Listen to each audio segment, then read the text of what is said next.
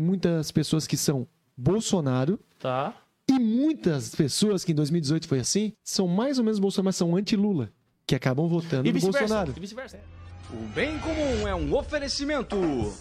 Dê valor corretora de seguros, protegendo tudo que tem valor para você. Há mais de 30 anos, realizando e protegendo sonhos. Siga arroba Dê Valor Seguros. Doutor Tiago Ferreira Luiz, especialista em ortodontia e implantes. O dentista número 1 um de Joinville. Siga arroba Tiago F. Luiz Odonto. Lisboa espera por ti, receptivos e tours privados em roteiros diários exclusivos em Portugal. Experiências culturais e gastronômicas é com a Lisboa Espera por Ti. Siga no Instagram, arroba Lisboa Espera por Ti Tours. Hope Store. Roupas, calçados e acessórios. Visite a loja física em Joinville ou faça as compras pelo seu celular. Basta você entrar em contato no direct arroba Hope Store Oficial no Instagram. Quer colar a sua marca a um conteúdo bem comum?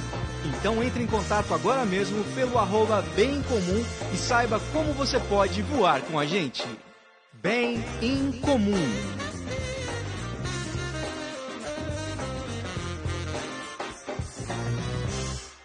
Olá, seja muito bem-vindo ao Bem Comum. Estamos chegando para todo o planeta Terra. Onde tiver um sinal de internet, nós estamos chegando. Tá me ouvindo aí, Luana? Me avisa se tá tudo certo.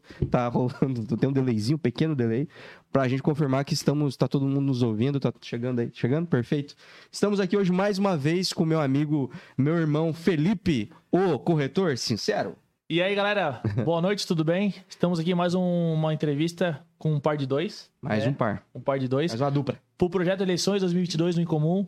Siga, curte, compartilhe e vamos embora que tem muita coisa boa hoje. Com certeza. Vamos pra frente. Hoje nós estamos aqui com um veterano, que não é veterano, que não é velho de coisa, mas ele já é um Uma veterano. Já tem um histórico, já tem histórico. E com um, como é que fala no- quando é novato, né, na faculdade, como é que chama? Calor. Calor, uma caloura, uma Estagiário, estagiário. é, que tá chegando agora nesse, nesse esquema, é muito louco, não sei porquê, vamos descobrir aqui. E é, vamos conversar hoje com um candidato do MDB e uma candidata do Republicanos, é isso? Isso. Do Republicanos. Hoje estou aqui com meu amigo Fernando Creer, que já esteve por aqui, e também com a Grey Lopes. Sejam muito bem-vindos. Rafa, obrigado pelo convite.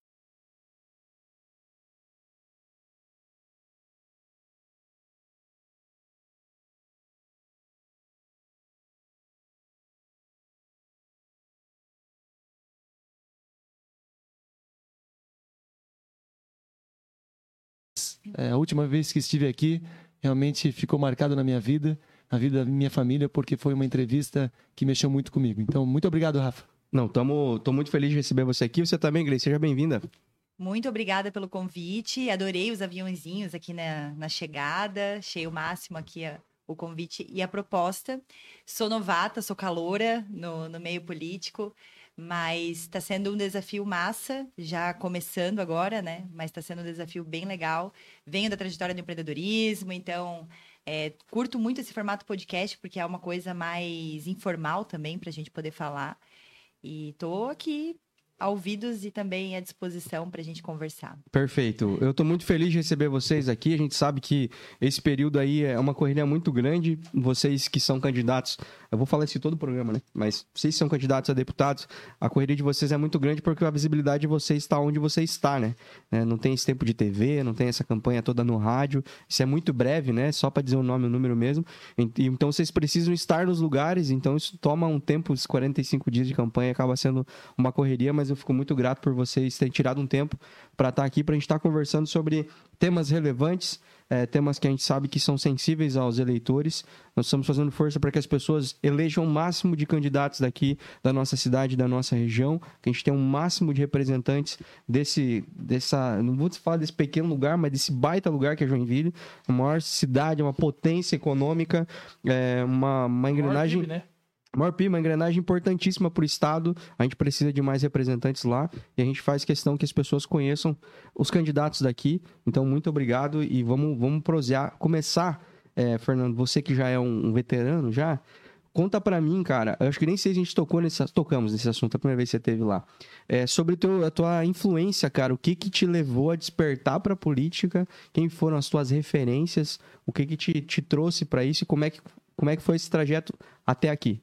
Então, Rafa, começou a, a minha trajetória política já com seis anos de idade.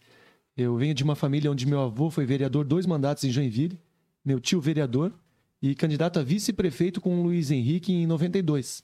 Então, em 1988, é, meu tio vereador, eu era o cara que ia pra rua.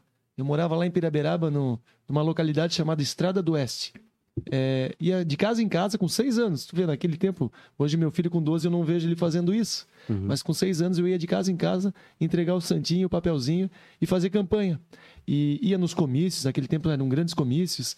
Lembro do Luiz Henrique da Silveira. Quem tocava nesses Ainda... coisas? Ah, cara, tinha banda, tinha. Ah, era. Júnior e Júlio, sabe essas coisas assim? É, não sei se já tinha o Kiko e Coco, mas eu acho que tinha também o Kiko e Coco. E aí comecei a crescer nesse meio. E desde os seis anos eu tinha, tive o sonho de ser vereador de Joinville. Um negócio impressionante. Queria ser vereador.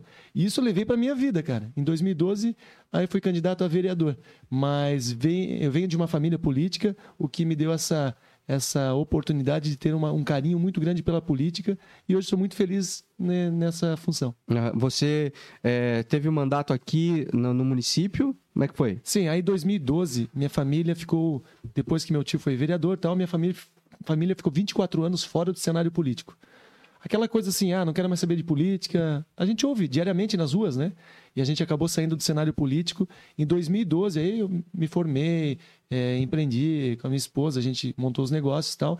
Em 2012, eu fui candidato a vereador em Joinville. Então, fui acho que talvez na história, sempre que eu brinco sobre isso, talvez eu fui o único candidato a vereador que perdeu uma eleição e no dia que perdeu eu estava comemorando, pulando de alegria. Deus, cara, que, que loucura é essa?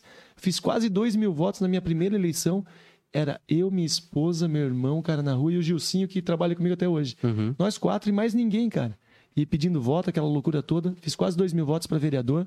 Fui suplente. E em 2013 fui presidente da Fundação de Esportes da FELEG, qual a gente fez uma votação, um, um trabalho fantástico com crianças em vulnerabilidade, muitas crianças, pai preso, mãe drogada, e a gente conseguiu mudar vidas e histórias. E em 2016, a oportunidade de ter sido novamente candidato a vereador e fiz 10.523 votos, cara. A maior votação da história eh, do meu partido em Santa Catarina, a maior votação da história de Joinville, quase o dobro do segundo colocado. E, cara, eu me beliscava assim, porra, como é que pode? E tem cara que tu levou e tá lá dentro até hoje, viu? É, é no isso, coeficiente. é, é isso aí, não, isso mesmo. Porque daí automaticamente o coeficiente puxava, né, algum- algumas Mas pessoas. aí é uma briga que eu tenho. Né, mas vamos chegar lá. Justo. Nós vamos chegar lá, nós vamos chegar lá. E, e aí fui presidente da Câmara em 2017, é, assumi a presidência da Câmara, 17 e 18. Em 2018 me elegi deputado estadual. É, deputado estadual que mais recursos trouxe, Foi o Pra segundo Joinville? mais votado, né? O segundo mais votado do partido, né? do partido. É, e aí fiz quase 37 mil votos só em Joinville, cara. Então eu sou eu sou bairrista mesmo, sou joinvilense. 83% dos meus votos foram aqui. Então os meus recursos é, de emendas parlamentares eu sempre coloquei 83%. Aquilo que me der a oportunidade vai retornar para Joinville. E cara, ao todo entre emendas, recursos foram mais de 100 milhões de reais que a gente conseguiu para a cidade. É muita grana, cara. Por isso que eu digo que a representatividade é importante, porque o Oeste tem 13 deputados estaduais. O Sul tem 11 deputados estaduais. O Norte, contando a região de Jaraguá do Sul, tem 4. Então, olha quantos milhões de reais a gente poderia ganhar a mais se nós tivéssemos. E Joinville, nesse ano, é um pouquinho diferente, cara. Nós estamos com 53 candidatos a estadual e 31 a federal. É muita gente. Não é muito? Então isso, é- isso pulveriza demais. E se o eleitor eh, não conseguir ter uma visão de ah, focar em alguns candidatos, vai pulverizar um monte de voto, corre risco de não eleger ninguém. É. Já pensou isso acontecer para Joinville, a maior do estado? A força que nós É. estamos fazendo aí, cara, vai ser decepcionante. Por isso cara. que isso que vocês fazem é muito importante para a gente, para a gente poder divulgar o nosso trabalho, né? mostrar um pouquinho dos nossos planejamentos e planos para o futuro, mas também contar um pouquinho da nossa história, Uhum. que as pessoas votam em quem elas se identificam. Então é isso que. Aí, em 2020, tive a passagem, uma experiência incrível, cara. As pessoas, ah, tu foi candidato a prefeito, se arrepende de forma alguma.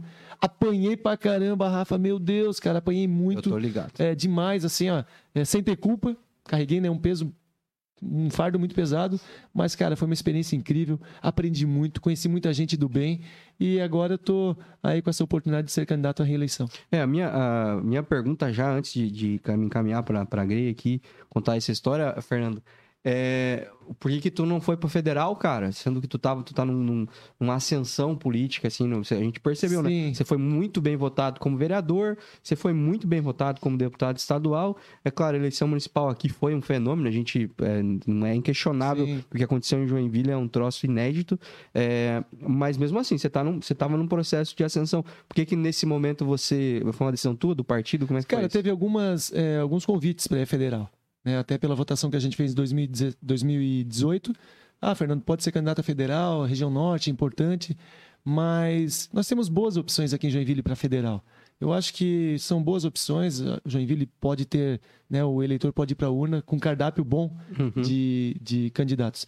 E aí o seguinte, como deputado estadual, eu consegui ajudar muito a cidade, cara. Uhum. Pô, as escolas estaduais, o que a gente ajudou na educação, no esporte, na saúde, eu consegui ver que, como deputado estadual, eu consigo também auxiliar a cidade. Pô, quase 100 milhões de reais. Então, tendo representatividade em Florianópolis, é como. é, acho que a gente está mais próximo das ações municipais sendo deputado estadual. Então, por isso que eu decidi esse mandato ainda continuar como deputado estadual, para quem sabe no futuro, lógico, a gente sempre quer almeja espaços maiores no futuro. Mas agora, pezinho no chão, acho que eu venho de uma ascensão muito rápida de, né, de presidente da Fundação de Esportes, daqui a pouco vereador mais votado, daqui a pouco deputado e candidato a prefeito. Então foi tudo muito rápido. Agora dei uma segurada e falei, não, vou tocar, vou para reeleição, pezinho no chão, para, se Deus permitir, a população entender, a gente tentar voltar para a LESC. Perfeito. E você, Grey, conta pra mim aí qual que é a tua, qual que é a tua história. Ah, a gente já conversou algumas vezes, né? Mas é, o, que que, o que que te trouxe pra política? O que que te, o que que te atrai na política? Enfim, o que que você tem de referência disso, de conhecimento Pra você para você tá, tá querendo construir essa história aqui nesse, nesse, nesse meio? É engraçado porque diferente do Fernando, que já foi, já desde criança. E o dentro de né? casa, né? É. Cara, eu nunca imaginei. Nunca imaginei mesmo, assim, ó. É, tá na política. É até engraçado, porque eu tinha, diferente de ti, que tu já via o lado bom da política, eu tinha uma visão muito distorcida da política. Eu via assim com repulsa mesmo, sabe? Ah, não, não, não quero falar. E eu tinha muito medo da polarização. Tipo assim, ah, como é que eu vou me posicionar? Porque parece que se tu pensa diferente de alguém, meu, é, vira uma, uma briga. E eu pensava assim, meu, preciso, parece que para eu estar aqui, eu preciso só ter argumento, argumento. Eu sempre achava assim, ó, para eu estar aqui eu tenho que estudar tudo para eu ter certeza do que eu vou falar, porque se eu falar uma coisa errada aqui, pronto. Então eu sempre tive muito medo da política. Tanto de me posicionar antes, não estando dentro da política, como agora também continuo tendo medo no sentido, né, da, da jornada, né? Porque é um desafio, né? Pega às vezes alguma coisa fora de contexto e tal. Mas depois, né, que eu tive o convite, foi começo desse ano, é, o meu motivo foi bem diferente, assim. Eu venho muito da trajetória do empreendedorismo. O meu empoderamento como mulher aconteceu pelo empreendedorismo. Comecei há muitos anos, o primeiro, mas o meu primeiro emprego mesmo foi na CIG, Associação Empresarial. Uhum. Então, comecei assessorando os núcleos setoriais. Então, já, a primeira experiência profissional foi na CIG. E aí, ali, eu comecei a ter essa visão do associativismo. Então, eu já, já aprendi o associativismo antes de começar a trabalhar no corporativo e depois empreender. Então, sempre participei de núcleo, eu sempre estive à frente. Percebo que eu tenho essa questão da influência para mover pessoas para uma causa. Digamos que isso é uma, uma habilidade que eu tenho, mas eu não via que isso era uma, uma política, porque eu via pol- política para mim era igual a politicagem, tipo, então eu me afastava desse lugar. E aí no começo desse ano, foi ano passado assim, eu passei por um- uma mudança de ciclo muito grande, vendi um negócio de 10 anos que eu estive à frente, vendi o outro negócio que era o W2W Joinville, que também repassei o, o negócio, separei, foi tudo a mesma coisa no mesmo mês, assim. E eu me vi assim, eu falei, agora, o que, que eu vou fazer? E eu tava com a Valentina, tô até hoje com a Valentinas, que é uma startup, e também mentora de mulheres e tal, então eu tava à frente disso, mas eu tirei meio que um ano sabático, assim, para ser nômade digital e queria ficar fora, sair de Joinville, né? Tava querendo ficar só em Airbnb e tal. E beleza, eu acho que eu me abri, sabe? Comecei a fazer muito, muitas terapias, muitos processos de autoconhecimento. Eu acho que eu me abri para as oportunidades, assim. E aí, no começo desse ano, eu tive o convite. No primeiro momento, pensei assim, ó, mas nem a pau, sabe? Foi bem assim. Só que o Álvaro, que foi o, o amigo meu que me convidou, ele fez uma pergunta muito legal. Ele falou assim, ó, qual que é a tua causa? Aí eu falei, ah, minha causa, até hoje, meu propósito é empoderar mulheres, é fazer com que as mulheres é, façam o que elas amam. Sempre pensei muito assim na liberdade econômica, na liberdade financeira, de essa mulher fazer o que ela ama, não só trabalhar aquela coisa do trabalho chato, mas de ela trabalhar fazendo o que ela ama. Então ele falou assim: qual que é a tua causa? Eu falei: é essa. Agora imagina que tu pode ter essa mesma causa e tu pode olhar para essa causa numa outra esfera. Num primeiro momento eu falei: é verdade, vou pensar sobre isso. E aí eu comecei a entrar num processo de estudar, antes de dar o sim, né? Comecei a estudar, deu um pouco de medo porque eu vi a polarização como tava. Falei, pô, Mas como esse é convite já era para um partido. Já era, já foi direto pelo Republicanos. Já tive o convite para entrar. Aí fui pesquisar o partido, fui entender, né, um pouco, até para ter uma ideia, até esquerda e direita. Eu tinha dúvida do que, que era esquerda e do que, que era direita. Tá, mas isso aqui, o que Isso é um perigo no trânsito. É, eu pensava assim, o que, que eu... Ah, é, é verdade, eu sou meio ruim dessa parte A também. direita aperta, a esquerda solta. É verdade. Vira pra direita. esquerda. mas eu sempre tive essa, essa coisa assim, meu, mas o que que é... Aí eu comecei a estudar, o que que é esquerda e o que que é direita. Depois eu fui ver que quanto mais tu tenta rotular, pior é, né? Porque tem pautas, obviamente o básico do básico a gente sabe, mas tem muitas pautas. Então, como é que eu iria me rotular numa coisa só? Então, eu ainda tô nesse processo, é muito novo para mim, né? Então, digamos que hoje eu, eu vejo assim, de uma pessoa que era totalmente isenta para uma pessoa que está iniciando um processo de participar e agora, olhando de dentro, também um pouco de dentro, para ter uma ideia, eu nem tinha ideia dessa questão dos partidos. Para mim era por mais votos, eu não sabia que era por legenda, por... nem sabia, eu fui aprender agora, entrando, Uhum. né? Então, agora que eu tô vivendo, eu já vejo que tem várias coisas que eu penso assim, meu, que arcaico isso aqui, isso aqui pode melhorar, dá pra... Mas eu também não tô entrando assim, ah, nossa, vou revolucionar e vou transformar tudo, porque eu sei que é um processo, né?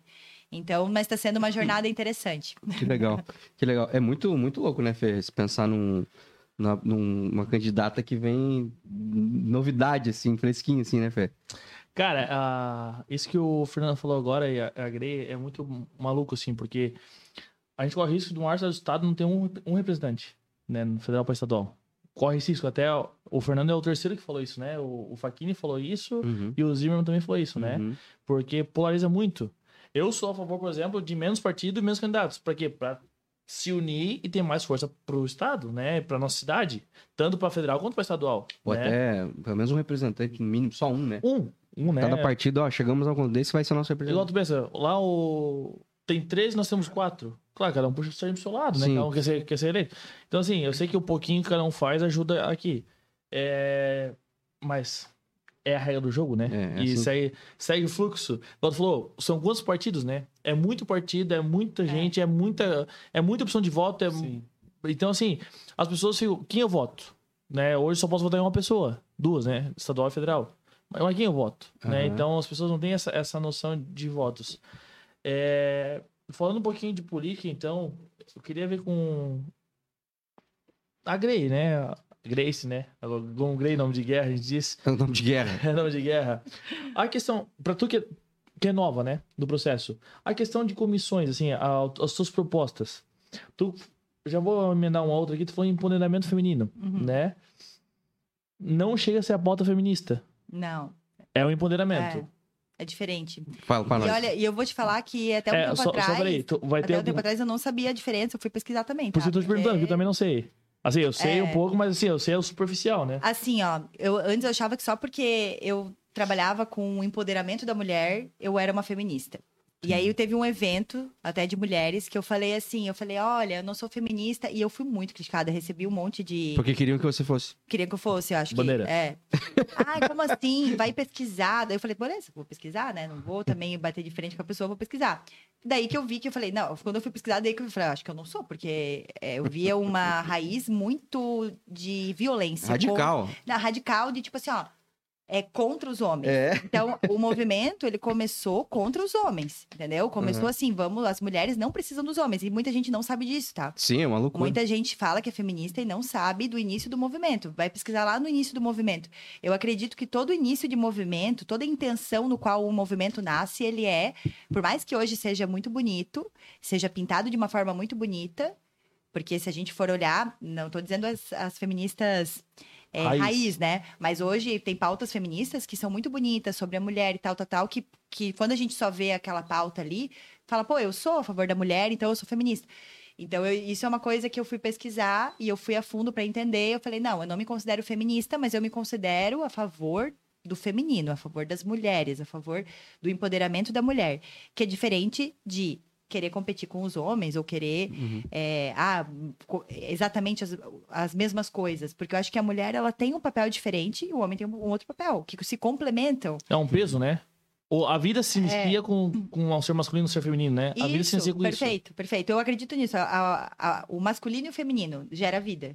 Né? Então é um complemento do outro. Não é tipo assim, ó, eu vou chegar aqui, eu tenho que. E a gente vê isso na política, né? Porque muitas mulheres entram na força. Elas acham, elas se masculinizam na política, Uhum. sabe? Eu vou virar masculina, eu não preciso virar masculina. Eu posso ser feminina, eu posso, né, é, ter os meus, digamos assim, os, a- as minhas rotinas de beleza. eu Não preciso virar vestir terninho preto e ficar não passar maquiagem. É o ficar- social, né? É, então a- eu acho o- que isso é. Tem Mas uma, é, é o... tem, uma, tem uma candidata que eu acompanho, às vezes assim, eu vejo uma, umas fotos dela, eu gosto dela. Eu acho que é Jessicão o nome dela. Ela Paraná, do Paraná? é, é, ela é homossexual. Ela falou, não, eu sou homossexual. Ela é sou- vereadora, eu acho. É, Jessicão. Eu acompanho e as fotos dela é bem isso, assim, ó. Ela, ela é homossexual, né? Só que a foto dela não é de, ah, contra isso, contra... É, não. Não, eu sou a favor do município, né? Então, ponto. Eu vou, eu vou trabalhar pro município, não vou trabalhar pra mim. Né? E, ela, e ela tem as pautas dela e segue o fluxo, né? Com o empoderamento, Rafa, eu vejo assim, ó, tem o empoderamento jovem, tem o empoderamento masculino, tem o empoderamento feminino. onde- Empreendedor. o- É, cada um busca o seu espaço de uma forma coerente, né? Degrau a degrau. Não sobrepondo as outras pessoas, né? Então, É. isso, isso, isso eu achei legal, porque as pessoas olham assim, ah, sou feminista, então vou matar os homens. Não, mas... E a vida gera como depois? Cortar os, cortar os homens. Chega de homens. Não precisa Abaixo. cortar os homens. Ô, ô, Guilherme, como é que você pensa em levar isso pra, pro legislativo lá, pra Assembleia, é, pra, no âmbito federal, esse é teu, tua pauta aí? É, o que eu vejo assim, ó, hoje, o que eu busco? Mais representatividade feminina. Eu acho que precisa ter mais. Hoje a gente só tem 15% de mulheres. É, 14, vírgula alguma coisa, né? Por cento de mulheres. E o resto é tudo homens, por Uhum. exemplo. Não, a questão da. Quando a gente fala assim da equidade, é porque eu acredito que lá no parlamento precisa ser um espelho da sociedade. Né? Hoje a gente tem 52% das eleitoras. Então, isso é uma causa que eu falo assim, pô, 52% das eleitoras e só 15% lá. O que, que tá de errado aqui? Uhum. E aí eu comecei a ver, beleza, eu fui chamada por causa da cota das mulheres, porque tem que preencher 30% de mulheres. Que já tá errado, né? É, eu tenho, Quer dizer, tipo, tipo, o tem, cota, é, Quando tu cota, tu já... meio mas que- sabe, sabe que daí eu entendi o outro lado? Porque até então, sabe que eu pensava assim, ó, cota da desigualdade. Pensava assim, cota da desigualdade. Porque eu tive uma amiga, por exemplo, na, no segundo grau, que ela foi, é, digamos assim, ela era negra e ela foi entrar na universidade pela cota do negro e ela foi totalmente, assim, sofreu bullying, as pessoas maltrataram ela. E quando eu vi aquilo, eu falei, meu, a cota gera desigualdade. Eu pensava assim, né? Por muito tempo eu pensava, a cota gera desigualdade e tal. Quando eu fui chamada pela cota, primeiro eu pensei, ah, que ridículo que eu fui chamada pela cota, não acredito, tal, tal, tal. Daqui a pouco eu pensei assim, beleza, se eu não tivesse sido chamada, talvez, primeiro, eu não me veria lá, porque eu não me via representada lá. Eu não via mulheres que eu admirava e falava assim, nossa, eu admiro aquela mulher, eu quero ser como ela. Diferente do empreendedorismo, que eu vejo algumas mulheres e falo, meu, eu quero ser como ela. Então, digamos que as mulheres, elas não se veem nesse lugar, porque não tem muitas referências de mulheres que elas admiram lá. Temos já muitas, eu honro as 15% que estão ali, mas ainda é pouco. É, as que entraram, às vezes não fizeram É. um serviço muito bom também, né? É, e tem algumas assim que também, né? Queimaram. Que daí, né, foram, na- mas por causa disso que eu falei, porque elas vão na força, entendeu? Eu preciso estar aqui, eu- Imposição. é, eu preciso berrar. Exemplo, eu não, para eu ser ouvida, eu não preciso falar mais alto. Entendeu? Sim. Então é isso, assim, é isso que eu falo que é a raiz do movimento feminista que às vezes faz com que a gente fique violenta e não precisa gerar violência. E talvez as que aparecem hoje, se a gente for pegar o histórico, o Fernando tá, tá mais na política, né? É... Vamos lá. Vamos falar Lady Hoffman, né? A Maria do Rosário, são mulheres que, as que aparecem, vamos dizer, as que mais aparecem, né? São mulheres que peitam isso, né? Ah, sim, dão porrada e vão pra cima e tal. Dividem o partido, mas são mulheres que aparecem, certo? Quem olha de fora, não, eu não quero ser igual ela. É, não me É, representa. não me representa, então eu vou estar fora da política. E não me inspira, né? É, porque também, porque daí Não vamos- motiva, né? Porque hoje em dia, para tu, digamos, a mídia vai dar espaço para quem tá fazendo barraco, digamos assim. Uhum, que daí é- vira. é legal, né? vira é, Notícia, então aí a gente só tem um exemplo ruim, sabe, da política, que eu vejo assim, que é o exemplo do barraco, da briga, da. E aí ninguém quer estar ali, entendeu? Mas tem pô, UFC, né? Pra isso. É, não tô Sabe o que é interessante disso aí? É que a política no todo tá dessa forma. É, acompanho muito isso. Se vocês pegarem uma política, um pleito, O parlamentar vai para a tribuna, fala sobre um pleito que vai gerar é, desenvolvimento econômico, desenvolvimento social, melhorar a vida da população, é, fazer projetos e programas voltados à saúde e prevenção.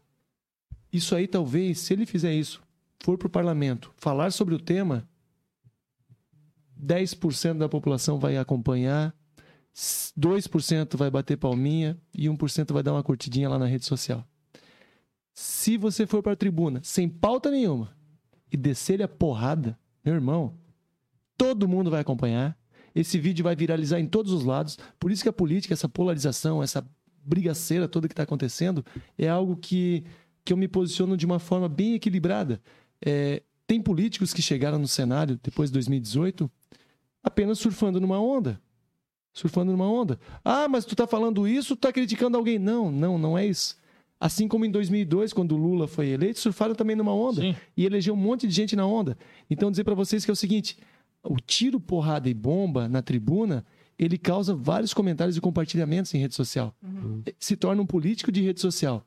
Mas voltado à população de política pública, voltada a desenvolvimento econômico, voltada à liberdade econômica, voltada à educação, geração de emprego e renda, saúde. Cara, não existe pauta. Eles não, muita gente não fala sobre o tema. Mas se for para descer a porrada em alguém, falar sobre é, criticar, brigar, então eles se apegam a esse público e, e geralmente tem um público só para isso. Uhum. Porque faz o seguinte, já aconteceu comigo, cara. E para montar um programa e um projeto fantástico, onde os recursos através de dividendos da Celesc, porque a Celesc, a maior acionista dela é o governo do estado. Então, com 51%. E gera dividendos. Esses dividendos, um percentual disso ser destinado para hospitais filantrópicos e para o esporte. 70% hospitais filantrópicos e 30% para o esporte. Fiz um projeto, talvez o melhor projeto dos quatro anos da Lesc. Cara, isso aí mudou vidas. Tu imagina? Aprovado. aprovado. Tu imagina o que gera isso para os hospitais filantrópicos, cara? É um negócio fantástico. Só que isso não dá repercussão. Entendeu? Agora, se eu chegar lá na Lesc e falar assim, fulano é, lado direito e o fulano do lado esquerdo, a briga, um professor falou na sala de aula tal tema, cara, isso aí vira um, um auê, vira debate da semana toda na Assembleia, ou na Câmara de Vereadores, ou no Congresso Nacional. Entendeu? As pessoas estão mais pautadas em questões ideológicas hoje Cara, mais questão de... É isso que eu fico, cara, eu fico pé da vida porque é o seguinte, é, falar isso, eu posso perder voto falando isso. Vai perder. Eu posso perder voto falando isso, mas eu não tenho medo. Por quê? Aí eu não tô sendo eu, entendeu, cara? Eu entrei na política para ser eu. Uhum. Eu não tô na política para, ah, eu tenho que agradar um lado, porque se fosse assim, eu decido pro lado, pô, nós temos um, um presidente da República que tem, digamos aí, uma aceitação em Santa Catarina de 60%, 70%. Opa, então eu vou ficar desse lado. Se ele falar A, eu falo A aqui. Se ele falar B, eu falo B aqui. Né, eu votei no Bolsonaro os dois turnos, não tô, pelo amor de Deus, não confundo, não estou criticando, mas eu não sou surfista de onda boa. Se for para falar bem das ações, eu falo. Se for para falar mal, pô, a BR-280, nós estamos 90 meses em obras. Eu acho que tem que ter sim. Acabou o recurso é, agora, né? É, agora acabou o recurso. Tem que ter. Eu sei fazer cobrança e sei elogiar, eu sei equilibrar. Uhum. Agora as pessoas têm que entender que porque tu faz uma crítica, uma cobrança sobre a BR-280, tu tá xingando o Bolsonaro. Uhum. É, e aí tu é Lula. É. E aí, cara, eu sou Lula, nunca votei no Lula, nunca, é, de forma alguma. Mas eu quero que as pessoas entendam que a política é voltada para políticas públicas. Uhum. E, e, novamente, eu vou falar uma coisa que eu já falei, Grey. As pessoas me perguntam muito e vão perguntar para ti, tá, mas tu é de direita ou tu é de esquerda? Nós vamos perguntar. É, as pessoas. É, é, talvez vocês mas não vão dá spoiler, não, viu? É, então, é, se vocês vão perguntar, eu respondo depois. Pode ser? vamos perguntar. Então, fechou. Mas eu só quero que as pessoas entendam que a política precisa ser feita política pública voltada às pessoas. Uhum. Apenas briga, videozinho em rede social, cara, não resolve o problema de uma sociedade. Uhum. Então, eu, tenho, essa... eu tenho comigo aqui, já entrando no. Porque a pergunta assim, vai ser sempre para os dois, né? Por exemplo, eu acho que os, os projetos de lei não deviam ter assinatura quando vai para votação. Porque assim, ó, eu vou fazer um projeto aqui. Vamos supor que eu sou esquerda e tu é direita. Um exemplo, tu é centrão. Aí eu faço um projeto de lei fantástico. centrão. não. E aí, assim, vai lá o projeto. Ah, o Felipe, partido tal, fez esse projeto. Tu nem vai olhar. Ah, não, não aprovo. Mas nem leu o projeto. Tu não nem leu o projeto. Agora, é se fosse um voto secreto, né? Digamos assim, ou um voto secreto, não, mas se o. o Assinatura secreta. É, o projeto secreto, né, por exemplo. Claro que por trás das câmeras a gente vai saber que o cara vai falar que é dele o projeto, né? Mas, por exemplo, assim, ó, pô, o projeto é legal. realmente ajuda. Vai se ler o projeto analisar. Ah, não, é do partido tal. Não, não vou aprovar. Por quê? Vai, vai valorizar o cara. Mas eu te confesso que lá na LESC, por exemplo, é, eu sempre tive essa visão também. Mas lá na LESC, quando é, os projetos tramitam em todas as comissões, geralmente passam em três comissões antes de ir para o plenário. Tá. É, é um ou outro que, que pensa dessa forma, tá? A maioria tem um, um pensamento mais de voltado do projeto. São quantos homens e quantas mulheres hoje? São cinco, seis mulheres de, de 40, né? De 40 são seis mulheres. Seis mulheres. É, loucura. Mas ah, pra gente botar um. concluir o, o assunto ali da, das propostas e, enfim, as comissões, onde provavelmente a, a, a Grey vai querer estar participando. A tua.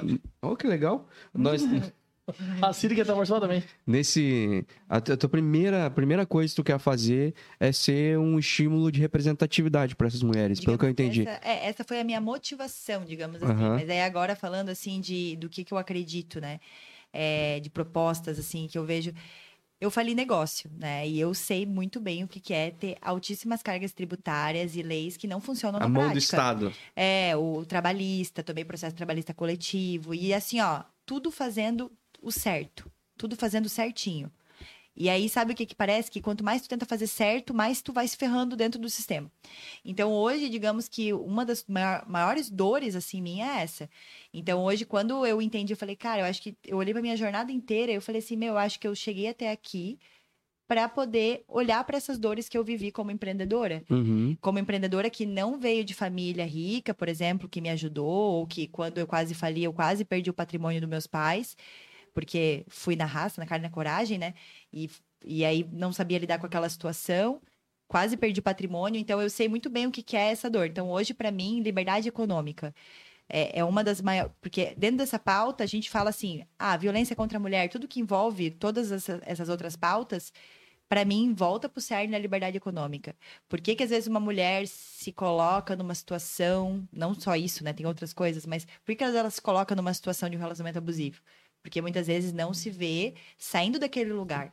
Então, para mim, hoje, digamos, eu tenho a pauta da mulher, mas não a mulher só apenas, mas porque eu tenho a minha história, né? Que eu Aham. olho. E porque você é mulher, né? Também. que- Porque eu sou mulher e porque eu vejo que tem a questão da, de a gente ter mais.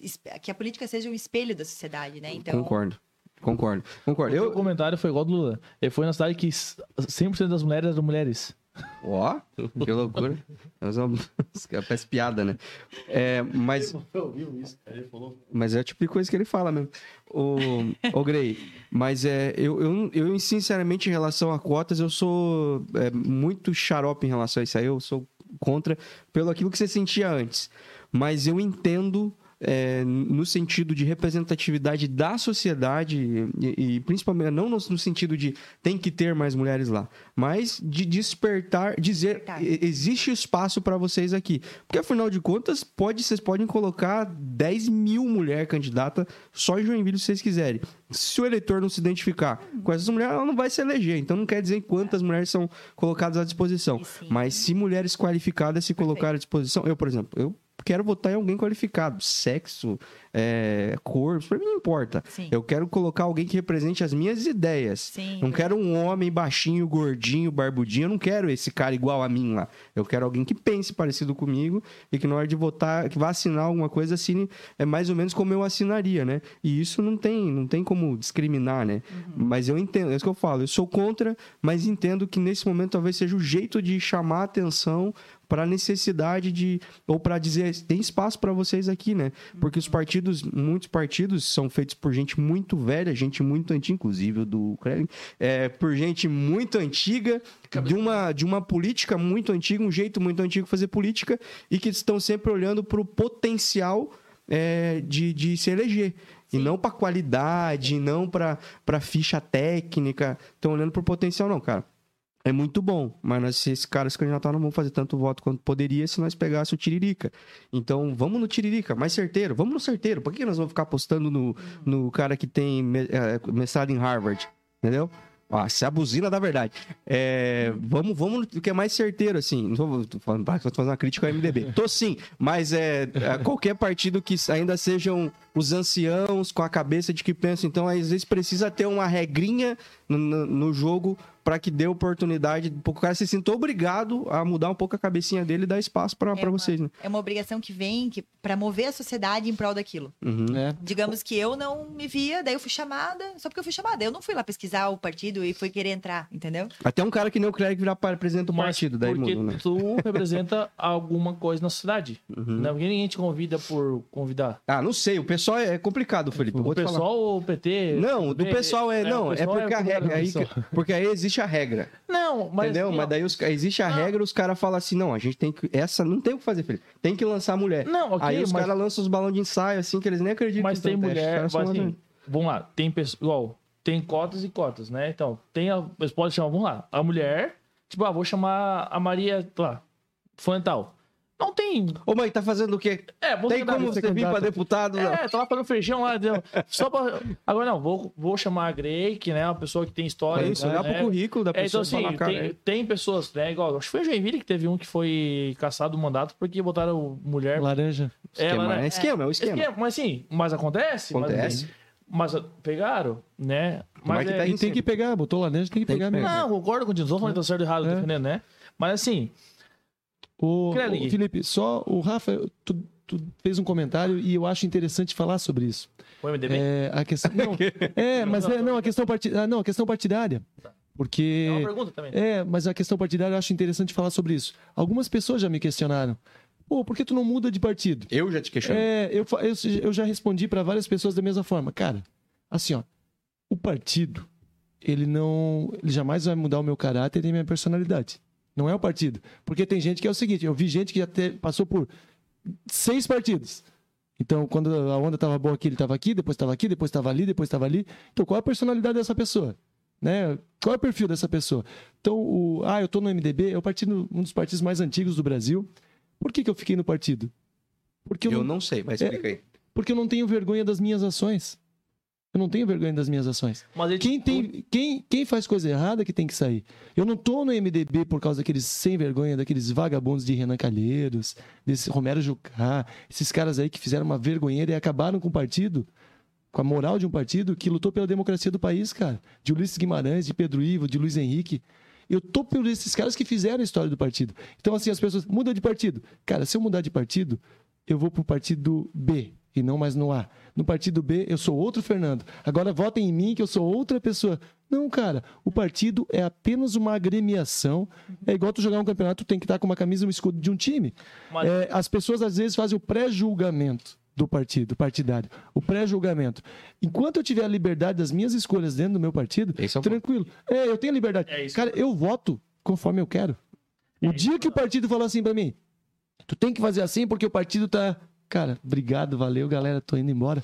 Eu não devo Mas nada. é difícil bater em vocês, tem muito voto. Não, É, mas, não, mas é- Fernando, mas essa é a questão que eu, que eu ia te questionar.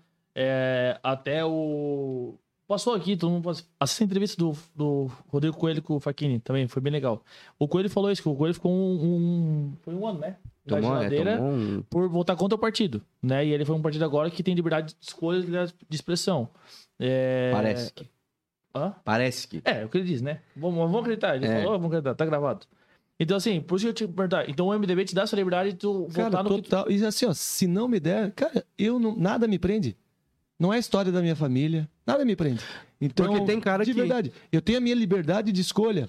Ah, porque, lógico, vou te falar, existem projetos que a gente debate em bancada, discute em bancada, isso é natural. A Grey vai, pô, vai ser deputada federal. O Republicanos tem uma bancada, vai ser debatido e discutido em bancada. Sim. Tem o líder da bancada, isso é normal no Não, mas, parlamento, ó, né? Cavalheiros, ok? Mas, cara, eu te falo assim, ó, teve projetos que meu partido inteiro votou assim e eu votei assado. Vou te falar, um projeto que O aumento do leite. eu votei diferente. Que não teve, que não existiu. homem. É, projeto. Um, um projeto onde eles colocaram que os alunos iniciantes da. Da os aspirantes da PM oficiais, aspirante de oficial, o cara, para estudar, ele ia ganhar 16 pau por mês. Enquanto que o cara tá na ativa ganha nem Sim. a metade da metade disso. Falei, cara, eu sou contra. O cara, para estudar, não. Depois que ele tiver na ativa, ele é oficial, beleza. Mas eu sou contra. Meu partido votou de uma forma, eu votei diferente. Cara, eu tenho. é, Então, o MDB tem uma história em Santa Catarina. Cara, olha o que o Luiz Henrique fez. O cara foi o melhor governador da história do estado, cara. Ele foi estrategista do MDB no. Ca- Não, o cara foi o né? cara que levou Santa Catarina para todos os locais do mundo, cara. Santa Catarina é respeitada por causa do cara. Então é nisso que eu me espelho. Agora, me espelhar nessa vagabundagem, um monte de sem vergonha aí. Quem tem que ter vergonha são eles que fizeram coisa errada. Eu não tenho. Então, Ô, por ô, isso. Fernando, e tu que já vem mais, mais da política, assim, né? Já é um, é um jovem veterano, digamos assim, né? E essa é a pergunta também sendo pra Grey depois, que é, é nova, né? Então a gente tem dois pesos aqui, né? Uhum. Duas medidas. Duas visões, né? É, é. Fundão. Fundo eleitoral. Cara, eu nunca usei. Eu, Não? nunca, eu nunca usei, nunca usei. Nunca recebi fundo eleitoral nem em 2012, nem em 2016, nem em 2018. E 2020 abri mão de um milhão de reais, cara. Aí eu abri mão de um milhão de reais que o meu partido mandaria de fundo eleitoral, eu não usei. Pra, Só pra que- prefeito. Só que eu não e quem preciso. pagou a campanha? Só que eu te falo assim, cara, minha campanha, se tu vê minha campanha como é que foi, é, um doa 5 mil, um doa 3 mil, um doa 4 mil. Tu viu na minha campanha, eu vivo bastante voluntário, pessoas que. Eu fiz uma história no esporte, então teve aquela galera que pegou junto, que fiz projetos para os filhos, os pais vieram, mas tu viu meninas contratadas na minha campanha é, fazendo bandeiraço? Não teve. Por quê? Porque não tinha grana. Uhum. Eu não usei o fundo eleitoral, mas eu não preciso ficar toda hora falando assim, eu não uso fundo eleitoral. Eu não uso fundo eleitoral. Cara, se tu não usa, beleza. Se Se tu usa. eu faço um jingle pra você. É, toda hora é isso. Só que agora eu vou te falar outra coisa. Se eu tivesse usado o fundo eleitoral como muitos usaram, talvez eu ter- teria ido para o segundo turno, porque eu teria uma estrutura maior de campanha. Entendi. Se eu tivesse usado um milhão de reais, é bastante coisa. Eu não usei porque foi uma opção minha. Pagamos atrasado? Não critico quem usa. Não critico quem usa, por quê? Felipe, agora eu sou do esporte. Tu vai fazer uma, uma, uma maratona. E aí, do teu lado, o teu adversário, tu olha pra ele, ele tá com, com tênis, com amortecedor não sei o quê, com a camisa térmica não sei o quê, com aquela bermuda de compressão que já te dá uma estabilidade não sei do quê. Sim. E tu olha pra ti, tu tá de- descalço, tu tá descalço, uma regatinha e um shortinho, tendo que correr de igual para igual com o cara que tá. Esse é o fundo eleitoral, esse não é o fundo eleitoral, entendeu? Aham. É, desum- é desigual. É desigual. Uhum. Então, assim, eu não critico quem utiliza. Por quê? Se a Grey não utilizar o fundo eleitoral, alguém vai utilizar, vai sair na frente dela. Porque vai ter mais estrutura que ela. Uhum. Então, assim, eu critico, eu critico aprovarem o fundo eleitoral. Tá Entendi, entendendo? entendi. Eu critico aprovarem. Não deveria existir fundo eleitoral. Uhum. Isso eu critico. Agora, depois que tem uma aprovação de fundo, beleza, vou fazer aqui. Eu não uso fundo eleitoral.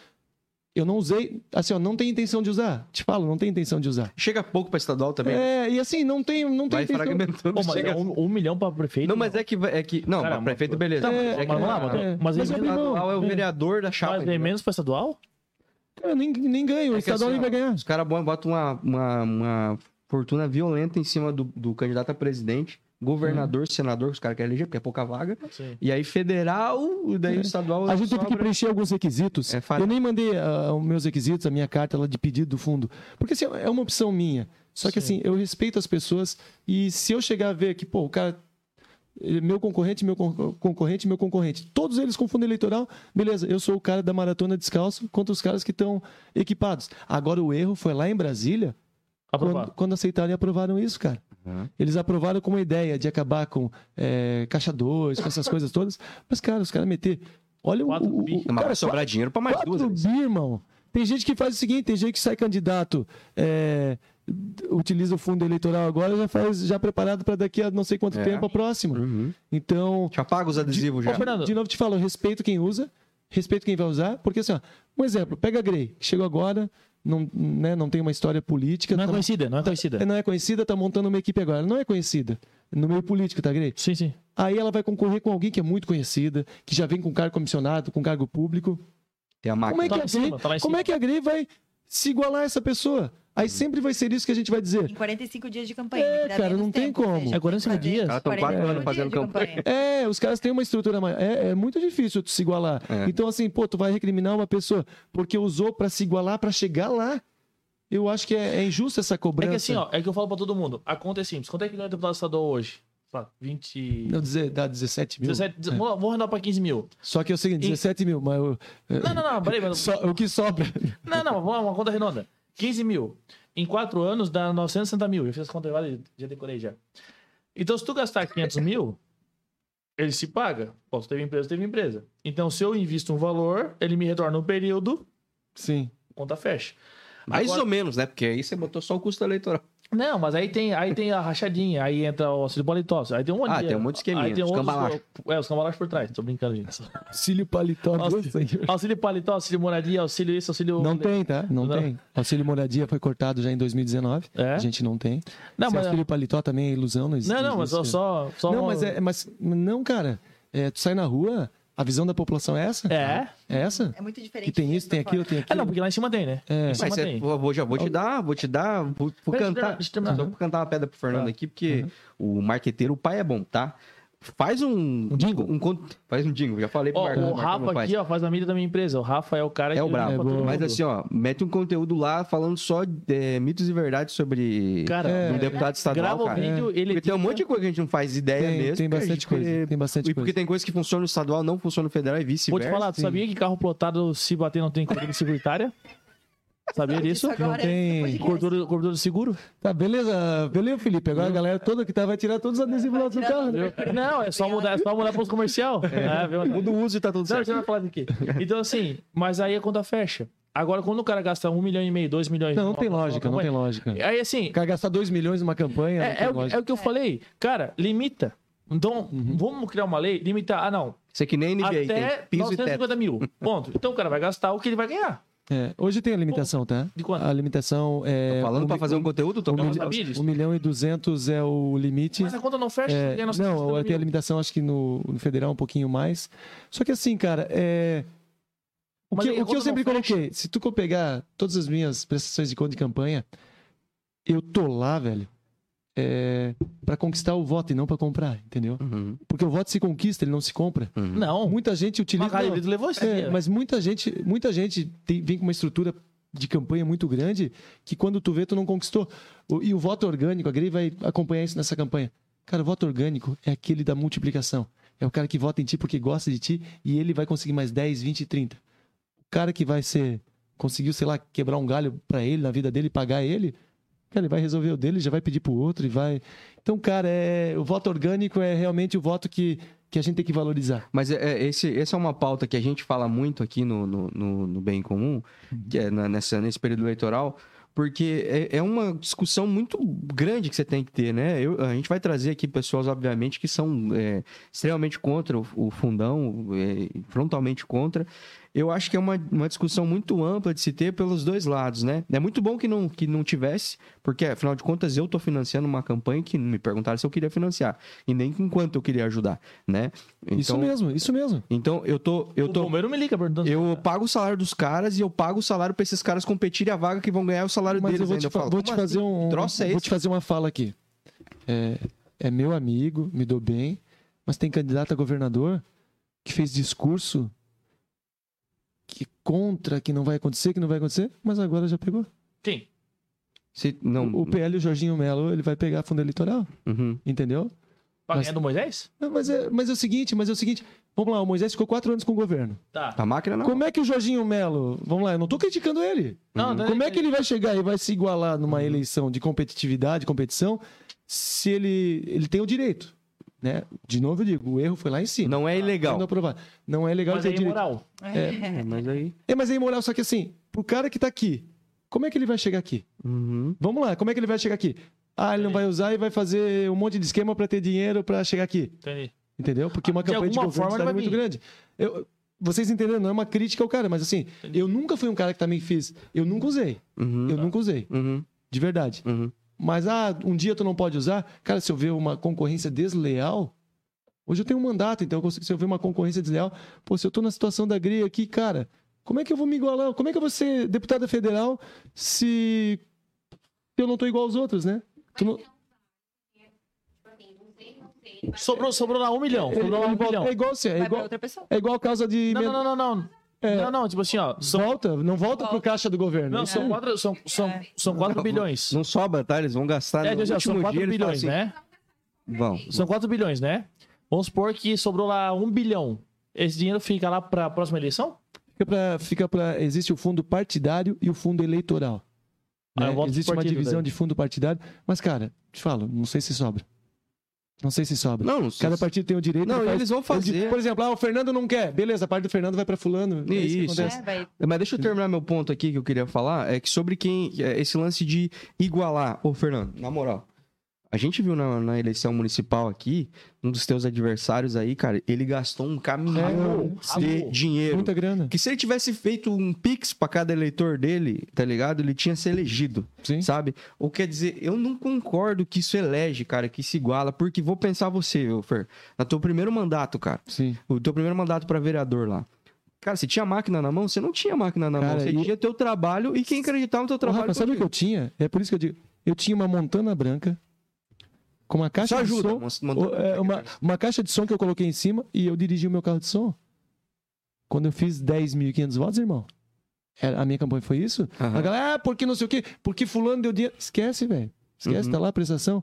E a melhor coisa que tu tem que fazer é tudo certinho a tua prestação, porque depois tu não se incomoda, entendeu? Ah, fazer tudo dentro do. Tu, do tu que- anda de boa lá em Piraberaba, pé lá. cara, com a cabeça erguida e feliz Por da vida. Dá pra ir no Rodinique almoçar? Cara, isso, isso que eu me sinto bem, porque assim, ó, pô, que é. a, a pior coisa que tem pro político, pô, eu tava, sabe, seis horas da tarde onde eu tava hoje, tava no semáforo, cara. Tava no semáforo, entregando santinho, galera abrindo o vidro, assim, ó, pô, o cara que tem vergonha, ele não faz isso. Tá, mas eu te né? fazer uma pergunta. Agora sim. Vamos lá, Fernando. Tu que é. Entrando nessa, nessa, nessa questão de político, né? Nós estamos aí, igual tu falou, são dois meses de campanha política. Ok? Um mês e meio. Tá, vamos arredondar dois meses, porque assim, é Uhum. três meses com, com pré-campanha e. Cara, mas se tu vê, é 30 dias, né, Gui? É, Até teu material E a chegar. até- campanha tu não pode fazer nada, Não, teoricamente. do- Tu pode diretamente, só né? Mas. diretamente, Sim, mas vamos, tu já tá a trabalhando. preparar as pessoas. Ok? Sim, sim, sim, perfeito. Só que são, vamos botar dois meses, então, pra deixar bonitinho, né? Pra não falar em 90 dias. Dois meses, eu vou usar um termo bem pejorativo, tá? Que eu tô pagando teu salário. Ok? Tu na vida tá trabalhando, em vez de estar na ca- fazendo campanha? Não, mas eu, eu continuo trabalhando. Mas quando tu tá na rua? Eu não tô falando só tu, Aham, tô, aham, mas eu tô aham. falando nível nacional, tá? Continuo. Tô tu, Provoca, político. provoca. Uma provocação, uma provocação. De novo, vou falar outra coisa aqui, vou Tá. pegar o teu gancho. Mas tu tem uma pergunta, né? Tem um monte de gente que faz discurso também. E discurso, cara, que a galera compra. Porque o discurso fácil é muito fácil de ser comprado. Sim. Que faz discurso, só que é servidor público e tá seis meses descompatibilizado e o salário dele tá entrando todo mês. Que tu continua pagando. Há seis meses. Uhum, Isso aí tá acontecendo. uhum. São, pessoas E não que estão... denunciar Tem isso? candidato a governador. O candidato a governador, o Odair Tramontim, ele é promotor de justiça. Pronto. Só que ele tá Teve sem... de manhã hoje. É, um cara, pô, um cara bacana, Mas legal. como denunciar Só isso? que não é denunciar, a lei permite. Não, não é ilegal. Ele não é tá que você sendo falando. ilegal. Ele não tá cometendo Isso é ilegalidade. ilegalidade, o TRE tá xarope. Ele não tá cometendo tem- ilegalidade. Só que assim, nessa questão, o cara tá seis meses fora. Mas recebe. trabalhar. Porque a lei. Ele tá. se- Não, descompatibilizado, desde abril.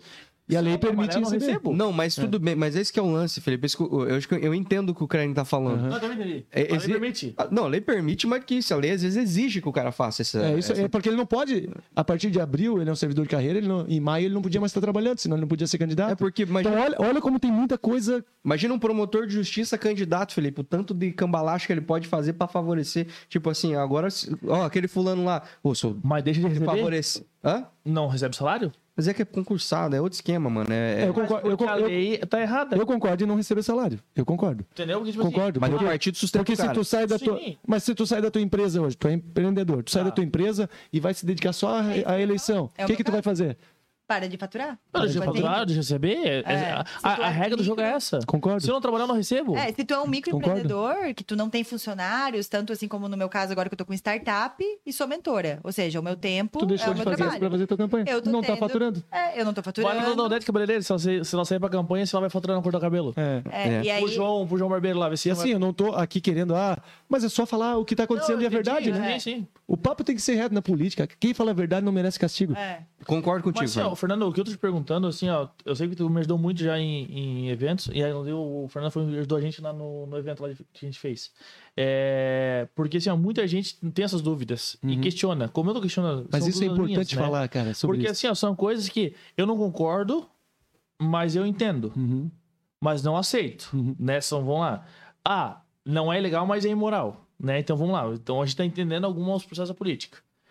Nesse, nessa pegada, hoje, a Grey é esquerda, conservador, centrão, direita. Lá, Greg, agora te que, botou na o que parede. é- o que a Grey é? Pega essa massa, Grey. O que é Grey? Eu, vou- eu vou aqui, ó. Esquerda, direita, centro, conservador, progressista.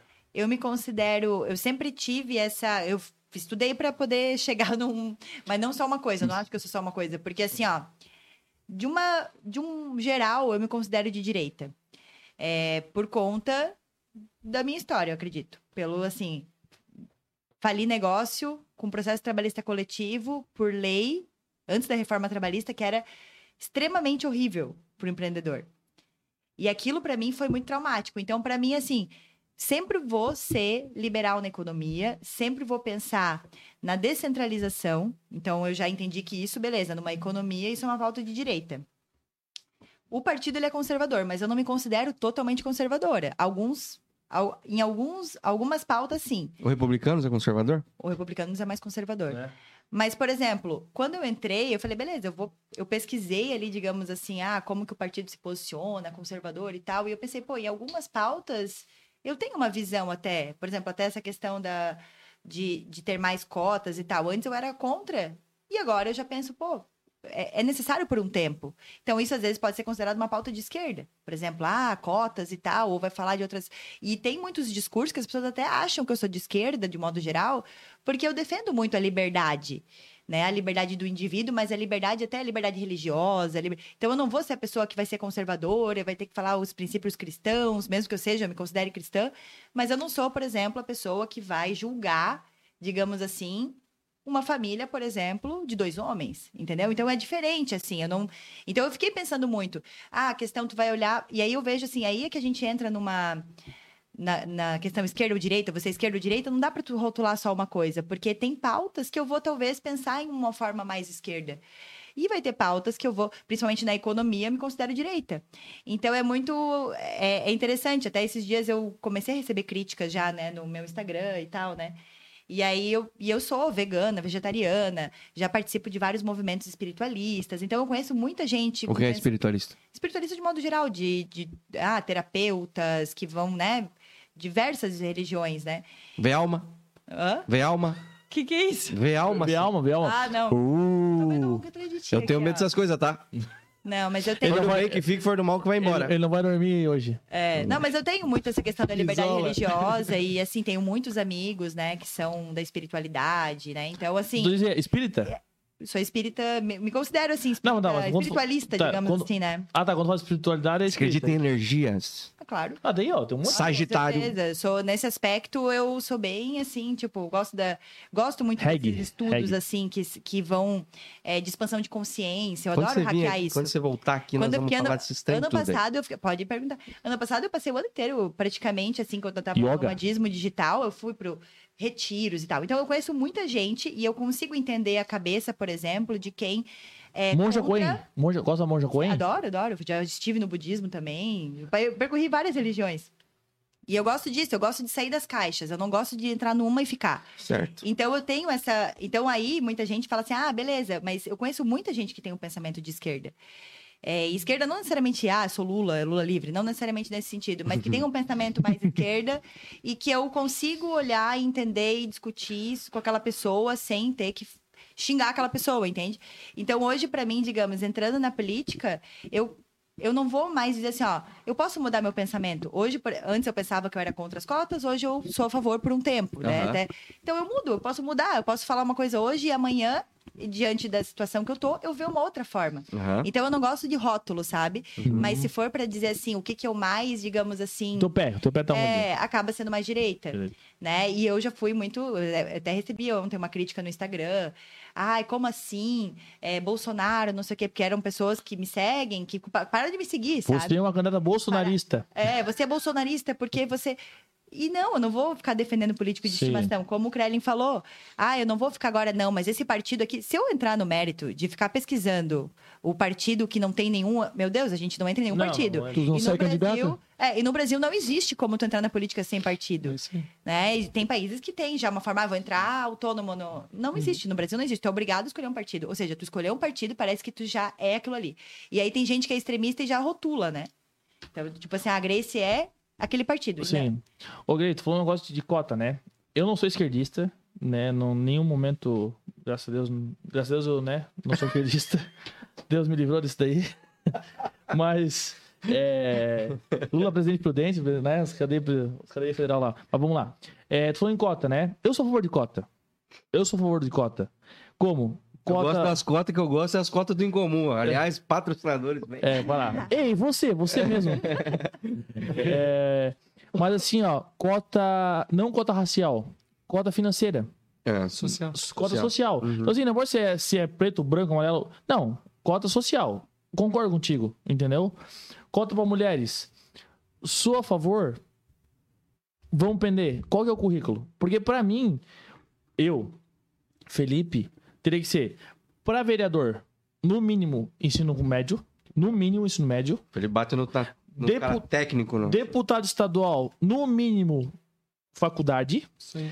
Federal, mestrado e pra cima, doutorado. Perfeito. Porque assim, tu teve empresa e o Fernando também teve empresa, eu tenho empresa. Quando eu vou contratar alguém, não vou olhar assim, ah, não, o cara não sabe assinar o nome dele. Tirica. Ou a ideologia dele é tal. É, eu não vou olhar pro cara, ah, não, não eu vou contratar. Conservador, mas é um jegue. Não, mas e aí? né? Mas, mas aí, né? É, então, eu acho que para cargos assim, nós temos que ter pessoas que tenham um conhecimento. Tem uma faculdade de gestão pública, por exemplo, né? Alguma coisa assim, uma gestão de pessoas, uma gestão de alguma coisa nesse sentido, porque porque tu vai administrar um país, uma sociedade, né, uma Perfeito. cidade. Então assim, eu sou a favor de cotas, desde que ela seja é, para o bem comum daquela daquela daquele como é que é? Daquela galera lá, do, tipo, da tropa lá, né? Da, da matilha dos lobos, por exemplo Entendi. né? A cota social. Então, eu sou a favor de cota. Eu não sou esquerdista, graças a Deus. Mas eu sou a favor de cota, né? Com- Igual, vamos lá, o. Teve o, o negócio do, do Lula lá pros, pros pobres, como é que é? Bolsa Família. Bolsa Família. O Bolsonaro falou, ah, melhorou, né? Agora deu auxílio emergencial. Então, eu sou a favor, para aquele É. cara que não tem condições, que realmente Que passa é um perrengue. país, né? É, não, que passa um perrengue e tal. Eu, eu, sou, eu sou a favor de ajudar essa galera. Porque às vezes tem gente que precisa de uma oportunidade. Claro. Né? Então, assim, eu conheço, ó, conheci o Anelísio, né? Eu conheço o Anelísio. E ele é um cara que ajuda muitas pessoas no Solitec. Ele ajuda as pessoas a. Ele dá oportunidade. Se o cara quer trabalhar, não, é outra história. Né? Tô dando um exemplo aqui, porque eu, eu falei no, no, vídeo, não tem por que esconder. Então, dá a oportunidade pra pessoa tentar. Agora, se tu não dá oportunidade, Já era. como é ela vai se mostrar? É. Fernandão, e tu? Então, cara, sobre esse tema. Não me enrola. Não, eu, eu tenho, eu tenho um- uma resposta aí para padrão disso aí, que é o Tá que, gravado já. o que realmente eu defendo. Se a gente pegar antes da polarização política, pouco se falava de Tu ainda direita. mora em. Biraberaba ainda? Mora, mora. Então, Pouco se que falava. você vai falar. É, Chácara lá que ele mora. É, mas, eu, cara, eu tenho muita tranquilidade e, e já fui criticado pelo meu posicionamento. Porque Ah. é o seguinte: antes da polarização política, pouco se falava de esquerda e direita. Sim, com certeza. né? Aí começou a Ninguém esquerda. sabia o nome de ninguém, cara. É isso aí. Mas assim, é, ou tu tem que ser esquerda, ou tu tem que ser direita. Na verdade, as pessoas estão nessa ideia: ou tu tem que ser Lula, ou tu tem que ser Bolsonaro. Essa é uma pergunta, tá? Tá mais ou menos assim. É. Né? Hoje tá isso. É que a política se desenhou pra isso, né? Eu sou um cara de centro, cara de equilíbrio. Fui assim na minha vida toda como atleta. Na minha vida fui assim. Qual um ca- esporte? Um cara, eu fui de futsal. Futsal? Mas também vôlei, É. porque ele é é, centro. mas eu sou um cara de centro. Mas eu não sou um cara de centrão, que é a negociação. Tá, Eu qual é a sou de- diferença então? lá. O centrão é o centrão, ó, tu faz o acordão, cara, galera, eu, eu não quero porque o centro não presta, daqui a pouco tu tá com o centro negociando pro centro votar os to- as tuas Entendi. pautas. Entendi. Eu sou um cara de centro, um cara de decisões equilibradas. Um exemplo. Eu defendo o desenvolvimento social, Que seria a cota? eu defendo o desenvolvimento social, eu defendo a diminuição do déficit habitacional, eu sou um cara que defendo a cultura, os valores culturais e o que ela representa para as pessoas. Eu sou um cara que tenho muitas pautas ligadas à educação, muitas. Historicamente, no- novamente, um dia falei isso, as pessoas, ah, mas a direita também defende. Sim, historicamente são pautas de esquerda. Eu sou a favor da liberdade econômica, eu sou a favor da valorização da família, né? Homem, mulher, nasceu. Eu sou a favor dessas, dessas questões. Sou a favor da ostensividade policial e uma segurança mais rígida da nossa polícia militar. São pautas de direita. Uhum, Então eu defendo pautas dos dois lados, irmão. uhum. Entendeu? é. Como é que eu tenho que tomar uma decisão? Não, eu tenho que ser aqui ou eu tenho que ser aqui. Por isso que eu sou um cara de centro que eu consigo enxergar nos dois lados e não preciso criar confusão direita contra esquerda Sim. eu consigo ter esse- essa visão de centro. Novamente eu digo, cultura. A direita também defende, mas historicamente, historicamente, foram pautas que a esquerda sempre defendeu. Então eu sou um cara de centro por isso, porque eu consigo nos dois lados ver ótimas pautas. Eu me identifico com você nesse É, sentido. então é esse equilíbrio que eu, que eu tento seguir. Porque assim, se hoje, vou te falar de novo, Felipe, em 2002, quando o Lula ganhou a primeira eleição, tem um monte de gente hoje que se diz direita que era Lula, Uhum. porque era uma onda. Tem uma galera, tá? Uma Sim. galera, inclusive candidatos. Eu fiz o erro de votar nele. Ei, então olha só, eu nunca votei nele. Eu votei. Eu posso falar, eu, tive esse nunca erro. votei nele. Eu Eu, nunca votei. Isso é uma vergonha. Aqui, É, mas, mas te digo que eram pessoas que assim, ó, ah, porque tem muita gente que surfa em onda. Sim. Agora que o Bolsonaro tá muito bem, o Bolsonaro tá próximo de uma reeleição. É, tá próximo de uma reeleição. Em Santa Catarina, pô. o Não, Bolsonaro- Santa Catarina é Bolsonaro uma tá muito bolha. bem. né? Uma bolha. Bolsonaro tá muito bem. E aí é o seguinte, ah, nesse momento, agora eu não tô mais aqui, agora eu tô aqui. Aham. Porque politicamente pra mim é bom, isso vai me dar voto. Perfeito. Cara, a partir do momento que eu tiver que surfar em onda pra ganhar voto, eu tenho que tocar meus negócios, voltar a ser professor de educação física com muito orgulho, como sempre fui, e sair da política. Uhum. Se eu não puder ser eu. Esses dias eu fiz, olha só, cara, porra, eu. A questão lá na Alesc, teve uma- um debate, eu sou um cara que eu pesquiso muito antes de emitir as minhas. colocar as minhas posições. Eu me posiciono com coisas que eu sei do que eu estou falando. Teve a questão da vacina. Porra, vacina, quem não vacina é de, é de direita, Verdade. quem vacina é de esquerda. Se tu vacinar, tu é do. Cara, sabe essa confusão que gerou na cabeça de muitas pessoas? Mas 90% da população tomou vacina. Aí aconteceu lá Nossa, na. minha gente saiu de passar aqui, ela vai ficar chateada comigo de novo. A- Aconteceu lá na Lesc, eh, eu fui na comissão de saúde e fui investigar todos os números que Santa Catarina tinha em 2021. Em 2021, lá por agosto de 2021, 87% das pessoas que estavam em leitos de UTI não tinham ainda o ciclo completo de vacinação. 83% das pessoas que morreram naquele período do primeiro semestre de 2021 não tinham sido vacinadas com ciclo completo de vacinação até então. Que é o quê? Porque depois veio. Até, até então eram as duas vacinas. Então eu tô, tô top. É, não, até então. Agora veio a terceira dose, mas até então era. Bastante Essa aí me É, quebrou. Até, até então eram as duas doses. Então, assim, cara, o que, que eu fiz? Show. Os números são esses. Eu apresentei os números. Apresentei os números porque Dados. são os dados. Uhum. É o que as- é Públicos. os dados públicos, aqueles dados coletados nos hospitais. Cara, quando eu falei isso, a minha rede social, irmão, tu não tem noção. Uhum.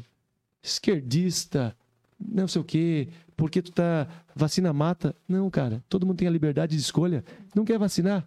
Irmão, não vacina. É, o número é quer frio, cara. vacinar? Quer vacinar? Vacina. Só que os dados foram esses. O número é frio, é. e foram apresentados, entendeu? A partir do momento que eu não puder fazer mais isso, mas, cara, um cara que tá pensando em eleição, o cara não entra nesse debate. Não, é isso aí. Ele vai onde a maioria tá.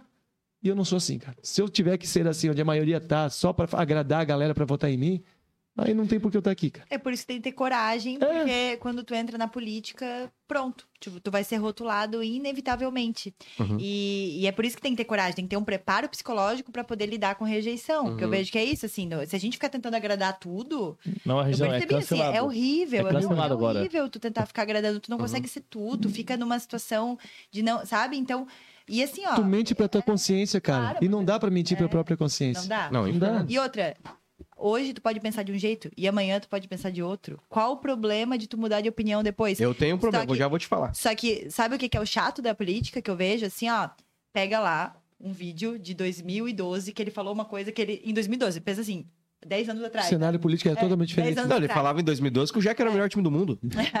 E fala até hoje. Ah, para. Pega, pega lá, recorta. Mas ele falou, cara, 10 anos, É. tu não pensou. Ou uma foto diferente? que tu bateu com alguém no passado, as pessoas É, usam, né? Isso é muito. E é por isso que eu acho assim, ó, que as pessoas precisam começar a despertar de que essa política de pão e circo que é colocada né, na televisão, na mídia, não é a verdadeira política. E eu falo isso agora, entrando nessa jornada, porque eu já tentei me afastar desse, desse cenário por conta desse pão e circo que me irrita, tu entendeu? Aham. Mas quando a gente começa a ver é, e tentar sair dos rótulos, eu sempre falo assim, em vez de ficar rotulando, tu é esquerda, tu é direita, pergunta sobre as pautas. Por exemplo, o que tu acredita nesse problema da sociedade? Porque assim, ó, quando tu fala de um problema da sociedade, agora a gente está fazendo encontros, né, do mandato colaborativo, que é uma das propostas que eu tenho de ter um mandato colaborativo, que é uma gestão descentralizada. Que é Então, a iniciativa de quem? é da Valentinas, que é a minha startup. Ponto. Então, a startup é uma iniciativa apartidária, digamos assim, né? O mandato colaborativo. Mas a ideia é justamente assim, ó, através da inovação, através de, um, de uma plataforma, todo mundo possa participar de um processo de tomada de decisão. Para que evite né, que um deputado, muitas vezes, tome as decisões só digamos, por conta disso que tu falou ali. Ah, mas isso aqui é do meu partido. Porque as pessoas começam já a não pensar mais no problema da sociedade. Elas começam a pensar assim, mas se eu falar isso aqui é de direita, isso aqui é de esquerda, isso aqui vai contra o meu partido, isso aqui vai contra o meu amigo, isso aqui vai... E aí perde-se a essência da política pública. Ô, Grey, isso aí é interessante pelo seguinte. As pessoas analisarem seus candidatos pela coragem que eles têm de falarem o que eles pensam. E não pela coragem de simplesmente assim, ah, Felipe não presta, blá, blá, blá, e começar a xingar o Felipe. Ah, né? E rotular o que eles pensam, porque aí sim nós teremos uma política é, melhor. Muito se fala assim, ah, tem que renovar tudo. Não, nós temos que renovar as ações, as atitudes e criar uma política do bem. Tem muita gente boa dentro da política. Cara, eu cheguei na Lesc e te falo, tem muita gente boa de todos os lados. Pessoas capacitadas, inteligentes, tem pessoas boas, mas tem pessoas não tão boas. Menos à esquerda. Não, não, não, não. É, mas, mas assim, ó, mas o debate é interessante, Felipe. É importante eles criarem, Ponto. é, eles criarem esses debates para ter, pra ter a discussão. É. É. importante. Já pensou se todo mundo pensar igual, Não, cara? você não há perguntas, são concordo. respostas, cara. Tem que ter isso. É. Eu posso, posso fazer um, um grande ponto aqui agora? que Agora eu pensei em muita coisa na minha cabeça. Eu preciso. É meu isso aqui também, eu falo o quanto eu quiser. É, fala, fala, fala, fala, Xandão, fala, Xandão. aqui é uma. Aqui é uma ditadura, é eu que mando. Tá? Aqui eu sou. Quando a Luana não fala alguma Posso coisa, ligar o ar? senão acabou a palhaçada. Posso ligar o ar? Pode, pode ligar. Agora eu também fiquei um pouco com calor. É, pr- primeira coisa, cara, falando sobre tudo que foi dito aí é, em relação a, a esse posicionamento, a, a sociedade tem cobrado isso, a sociedade tem exigido isso. Por quê? Porque a sociedade tem se interessado mais pelo assunto. Eu acho que a polarização não vai durar. Porque enche o saco, cara. Simplesmente porque enche o saco. É Como chato tudo pra caramba, né, cara? Porra. E tudo enche o saco. No- novela já foi muito legal uma época, sabe? Ficar falando sobre novela. Big Brother já foi muito Rafa, hypado. as famílias estão perdendo amizade irmão com irmão, cara. É. Por causa de grupo de WhatsApp de briga. Os cara. amigos secretos estão ficando. em com- não tem condição, mas. Não tem mais. E eu amo amigo secreto. Mas assim. é- é- mas só que eu acho que, cara. Amém pela polarização, porque faz parte do processo que vai levar a gente a buscar Política estar mais É inteirado, isso cara. Hoje, é um- hoje, é- hoje nós estamos naquele lodo ruim, tá ligado? Nós estamos naquele momento, é, aquela discussão que vai levar a gente a chegar num, num, numa- num- num denominador comum.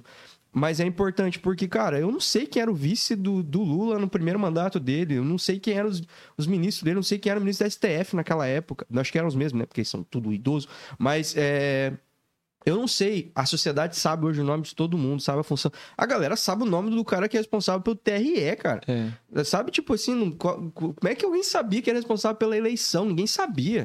Sabe? A galera não fazia ideia. A quebra do ciclo é, da esquerda no Brasil, com a vinda do Bolsonaro, foi importantíssimo pro Brasil, cara. É. Porra, a, a vinda do Bolsonaro pro Ele cenário rompeu. rompeu um sistema. E assim, ó, a política ela é cíclica e a alternância de poder é importante. As pessoas falam assim, cara, ah, mas teve a gestão do, do oito anos. Foi importante quebrar isso também. Uhum. É, foi importante, o Adriano vem com uma visão tal. Quem sabe depois o cara já vem com uma visão diferente e tem uma continuidade pelo bem da cidade. Mas a alternância de poder é muito importante. É, por exemplo, eu não sei como é que estão os. é, não, teu partido eu sei como é que tá.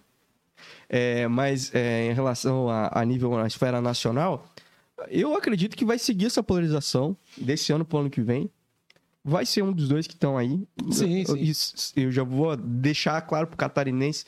Santa Catarina não é a média, tá, gente? É, a, gente a gente vive numa bolha. Eu, eu falo isso antes, desde a pesquisa. Eu falo pro Felipe há muito tempo. Eu falo, Felipe, a gente vive numa bolha, meu irmão. Esse estado Uma é, referência, né? Esse estado é conservador, esse estado é de direita, esse estado, esse estado ele é, os alemãos são raiz demais, eles são trabalhadores, eles gostam das coisas, eles são sistêmicos. É a gestão. É, eles são. E eles são assim com as coisas, cara. A, a cultura alemã, ela sobrevive justamente porque o alemão é conservador, assim. Então, ele, ele preza pelas suas raízes, ele preza pelos seus valores, e isso tá incutido no estado de Santa Catarina, né? É, no, no- no trabalho, nas políticas. Pô, um monte de alemão passou pela política aí, né? Tem nome de rua em Joinville eu não sei se mencionar, porque é os alemão que foram tudo político aí. Otto Finzenreuter, só. É, esses caras aí, é, o Freital, né? Uns negócios, não é possível falar o nome Mas também caras. tem o Jerônimo Coelho, né? Tem Ah, não, mas é, aí é a galera Nutella, aí é os Nutella. Essa tela. Mas assim, é, é, eu, eu acho que a gente vive, vive numa bolha que em Santa Catarina não é a média. Mas vamos pensar que talvez se Santa Catarina fosse a média, a gente já sabe quem vai ser o próximo Sim, presidente sim. do Brasil. Que, olhando pro cenário hoje, é o mesmo que tá ou o mesmo que tava. É. Não tem novidade. Então, assim, esperem que vai vir novidade daqui quatro anos, se a gente continuar evoluindo politicamente. Porque o Bolsonaro não pode se reeleger, o Lula vai estar morto. É, eu acho que. é, não, sei. não, sim, mas pela idade, né? Sim, é, pode ser que sim, não sei. É, vamos pensar que por isso. É pela idade, galera. É a idade, é a idade. É, mas Contra o, violência. o, Biden, o Biden vai continuar, conseguir encerrar o mandato dele, por incrível que pareça, acho que o Lula também vai chegar longe. Mas enfim, voltando aqui ao que eu tava, a minha linha de raciocínio, é que eh, o cenário é esse, cara. O cenário é polarizado, o cenário é esses dois caras aí, um ou outro. E eu acho que é importante para esse processo de evolução. O que não dá é para daqui quatro anos a gente ainda tá discutindo a urna é não sei o que, não sei o que. É, o, é, quem é que manda? A STF, é, os é o Senado? Cara, é o, perfeito. é, é, é, Perfeito. tipo, daqui quatro anos vamos estar discutindo ainda assim, pô, vamos levar ideologia de gênero para as escolas ou não? Aborto sim ou não? Arma sim ou não? É, esse sistema eleitoral funciona ou não? Cara, que pelo amor de Deus, essa discussão aconteça durante esses próximos quatro anos, para que quatro anos a gente esteja discutindo coisas importantes de verdade. Por exemplo, tem gente sem saneamento básico no Luiz Guimarães. Reforma tributária. Entendeu? É, tem gente ganhando. é, Tipo assim, é, esse- essas todas as discussões que a A gente força do Edmar Garcia. é, A gente teve discussões aqui de, de quase, sei lá, 20 minutos falando sobre o fundão e como isso funciona, esse esbanjar de dinheiro, cara. Esse é o tipo de coisa que é importante, porque isso influencia a nossa vida de verdade, assim. E as outras pautas, é claro, nos incomodam, porque a gente tá defendendo, é, tá infringindo algo que eu acredito, tá batendo de frente em algo que é sagrado pra mim, mas de- economicamente isso não, não me quebra e, tipo assim, se os caras amanhã, os caras falarem assim, ó, é, não- a partir de agora não pode mais andar armado, não pode mais ter comprar arma. Vamos dizer que essa pauta aí que é uma pauta conservadora, né? que- Pró-armas.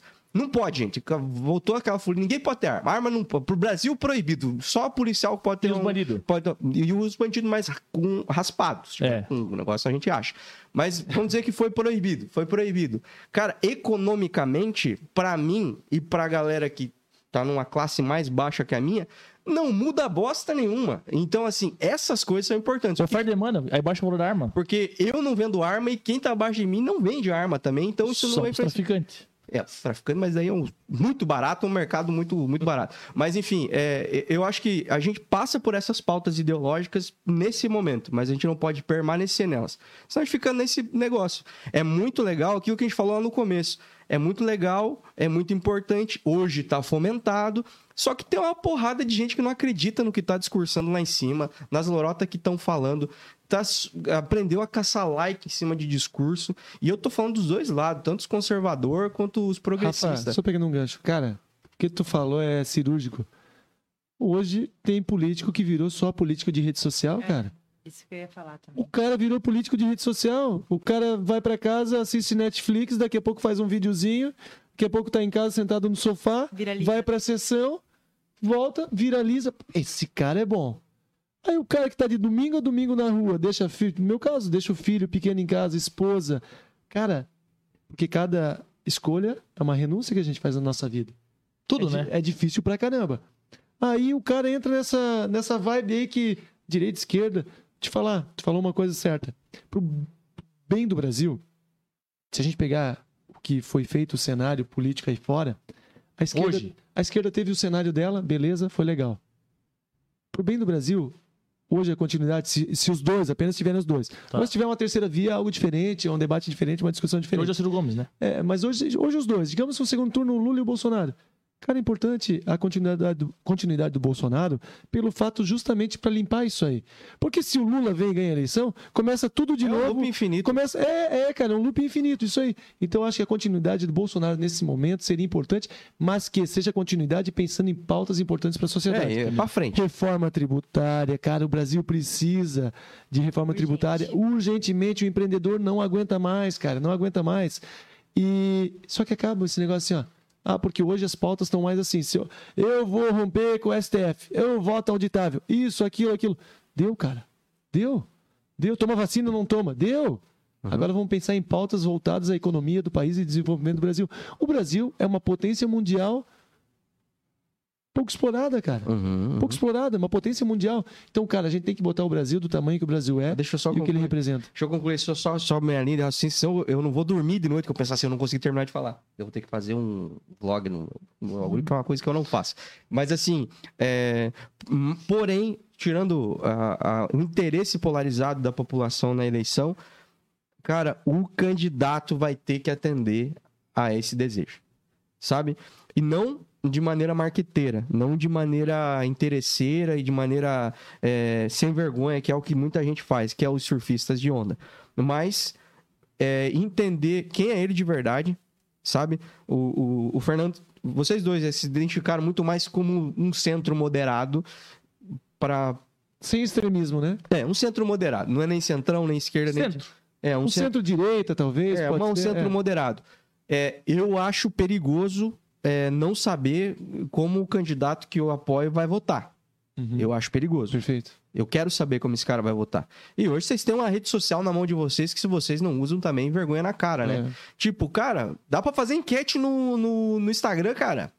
Posta lá, uma semaninha você descobre como é que é o voto da tua base eleitoral. Entendeu? Ó, vai tramitar um projeto semana que vem, de assim, assim, assado. Eu, meu posicionamento, meu pensamento, gente, eu vou votar nisso aqui. O que, que vocês concordam comigo? Não. Mano, uma enquete você já descobre se a tua base, que é quem votou em você, que é quem te escolheu e é quem você representa, concorda com você. Aí você vota por eles. Porque também o cara que vota muito por si só e por tipo, mas agora eu acho que eu sou contra, mas eu penso assim, pô, mas quando eu votei tu não era, agora tu tá me quebrando as pernas. Entendeu? Então me preocupa e eu sei que é um anseio da população. Então eu quero ter paz de espírito de saber que quem eu escolhi para me representar, eh, ele vai ser fiel até o fim a quem ele é. E para isso, cara, você vai ter que dedicar um pouquinho de tempo, meu querido, a conhecer o teu candidato. Escolha a melhor pessoa, escolha uma pessoa que você conhece, vá buscar a história dessa pessoa, o que, que essa pessoa fez, o que, que ela produziu. E não tô falando só na política, eu tô falando como pessoa física, como CNPJ. Se a pessoa é brigada com o pai e com a mãe, eu não sei se essa pessoa é muito confiável, sabe? Se a pessoa separou 12 vezes, não sei. A Gretchen. É, é, boletim de ocorrência é o nome dessa Fábio pessoa. Júnior. É. Ó, Júnior. A pessoa tem muito boletim de ocorrência, aí já não sei se é bom. O cara que tem arma é vantagem, porque é bem difícil tirar o Casa, com quem tem arma, né? É, quem tem, quem tem arma legal, ele passou por um crivo muito grande da lei, então provavelmente seja um cara legal pra você, você votar. Mas com esse cara, porque se você votar pela, pelo melhor slogan, você votar porque, ah, esse nome aí eu já ouvi falar. Que tem uma, eu tava falando hoje com o Felipe, a pesquisa saiu hoje, tem uns, uns chavão, tem uns caras com uns nomes muito conhecidos aí que estão liderando o bagulho, mas só porque tem esse nome conhecido, porque não tem resultado. Eu não tenho conheço a história, eu não conheço nada que esses caras produziram, mas eles são muito populares e o brasileiro vota por populismo. Mas deixa eu falar pra vocês. Olha aqui, ó, o fotógrafo. Pode Tá ali, aparecer ó. aqui, ó. Apareceu, apareceu. Mostra. Parece já que Ele, você- ele tá Não, não, solteiro. peraí. Ele tá solteiro. Meninas, é que ele tá- 21 anos, 1,62m. Mas assim, os populistas tendem a decepcionar vocês, sabe por quê? Porque ele tá atrás do que é popular. E isso muda muito. Isso é cíclico. Então pode ser que daqui a pouco é mais legal ser de esquerda e dele vai ser de esquerda. Rafael para governador. É, é isso Entendeu? aí. Então, assim, não vão muito atrás dos populares, vão atrás dos autênticos. Os caras que estão há 12 anos se posicionando e principalmente aqueles que são transparentes com você. Que até quando tá em dúvida, é transparente dizer, gente, eu, sinceramente, eu não sei o que, que vocês acham que seria melhor. Eu acredito que seja isso. E, cara, eu vou falar pra vocês, eu entrevistei o Adriano duas vezes. Entrevistei o Adriano aqui e fui até o gabinete entrevistar ele. E é uma das paradas que eu, pô, eu, eu fiz questão de falar, cara, eu falei, pelo amor de Deus, cara, só não decepciona a galera que acredita que você ia ser mais transparente do que- dos que passaram, sabe? Porque, cara, se tem uma coisa que irrita é esse, ah, mas é que, ah, veja bem, não sei o que. Você falou, eu posso votar como eu quero. Mas tem cara que se esconde atrás do, pô, mas meu partido, tinha- sabe como é que é esse negócio? Eu tinha que me posicionar como meu partido. Não, cara, eu não votei no teu partido, eu votei em você. Isso aí. Eu não tô cobrando o presidente do teu partido, tô cobrando você, foi você que eu votei. Então, assim, é, eu peço para que vocês busquem esses caras que são transparentes e que vocês consigam cobrar. O Felipe tem o WhatsApp da galera que ele vota. Por isso, procure esses caras. E Tenta- cobra. então tenta, tenta votar nesses caras, cara, porque Ô, Rafa. fica mais fácil, né? Assim, ó, deixa eu. Eu sei que o tempo tá esgotado, mas eu queria ouvir do Fernando que tá na, na política há um tempo. Sim, bem brevemente, nosso tempo tá Aham. esgoelado já, né? A gente tá vendo uma galera que tá, tá vindo aí forte, né? Tem um, um deputado aqui, um vereador aqui, não sei de onde que ele. Macron, Mar, Marlon, acho que é que ele aparece muito na rede social. Ele fala um, muita coisa assim. E agora tá vindo pra próxima eleição, eu vejo. Não, não conheço a história dele. Presidente? Ele, é, Marçal. É. Diz que ele é um falcatrua, diz que ele é gente boa. Não, ele é o, o coach dos coaches. É, diz que ele é um coach que. É então, coach, assim, né? não, não sei, não sei a história dele. Aham. Mas eu vejo os vídeos dele. Ele parece que tá se preparando. Ele se candidatou, mas não vai. Não, nem aparece nas pesquisas. Não vai chegar, é. Não, mas ninguém vai chegar, né? É. Além do Lula e É Bolsonaro. isso aí, Vamos isso lá, não vou dizer a política. Vamos ser sinceros, isso é, aí? é Aham. isso. É, tu acha que hoje. Uma pergunta bem pra ti essa. O PT tem força por causa do Lula? Ou o PT tem força mesmo? Porque assim, a gente viu a eleição passada que foi o Haddad. Eu imagino, se for, tirando quem, eu- quem eu votei, mas se fosse o Lula, talvez o Lula levaria. Uhum. Assim, porque foi pau a pau e tal, aquelas pautas, enfim, né? Direita esquerda, foi isso. Tu acha que hoje o, o PT tem força por causa do. É o Lula que tem o nome? Ou realmente o PT tem força? Então, a é, o Brasil, é, são vários Brasis dentro de um Brasil, né? Sim. Essa é a maior verdade. O Brasil ele é muito é espalhado essas questões de esquerda e direita. Se for para o Nordeste é muito forte. Tive na Bahia em janeiro, cara, é, é uma diferença. A, a bolha catarinense se Cultural, inverte- né? É cultural. Mas se a gente pegar a eleição do Haddad 2000, cara, o Haddad com a história de ser o pior prefeito da história de São Paulo, o Haddad morto com farofa, Lula preso, horrível, chegou? Chegou? horrível. Os caras fizeram 44% no segundo turno, né? Sim. É, foi É, fizeram Foi, foi. 44, 45% no segundo turno. Então, esse não é o voto do Lula, é o voto do PT e da esquerda. Esse é o voto do PT e da esquerda. Entendi. O Lula, ele tem uma liderança por si só. Igual o Luiz Henrique. Igual, Igual o Luiz Henrique, igual o Bolsonaro, Sim, sim. igual o Bolsonaro tem, Comparado, aham. o Lula tem com, com seus respectivos públicos. Sim, sim. Né? Esses dias eu vi um podcast do Bolsonaro, pô, curti pra caramba. Eu assisti, assisto de todo mundo pra aprender um pouquinho. Assisti um do Lula. O Lula é o seguinte, cara. Daqui a pouco ele fala uma coisa, tu odeia o Lula, mas daqui a pouco tu fica vendo ele três horas falar, tu vai dizer, pô, mas esse cara não. Ele, Não é isso. ele tem um, um populismo, cara, um negócio assim, ó. é, vai além da popularidade. É um populismo. É, é, Persuasão. Fala aqui. ele, ele tem esse poder de influenciar as pessoas. Então, eu acho que isso faz com que o PT vai até um ponto, a votação, e aí vem a votação do Lula junto. Entendi. Então, a votação do Lula é maior do que do Haddad, que era só do PT. Então, ele tem essa, essa liderança.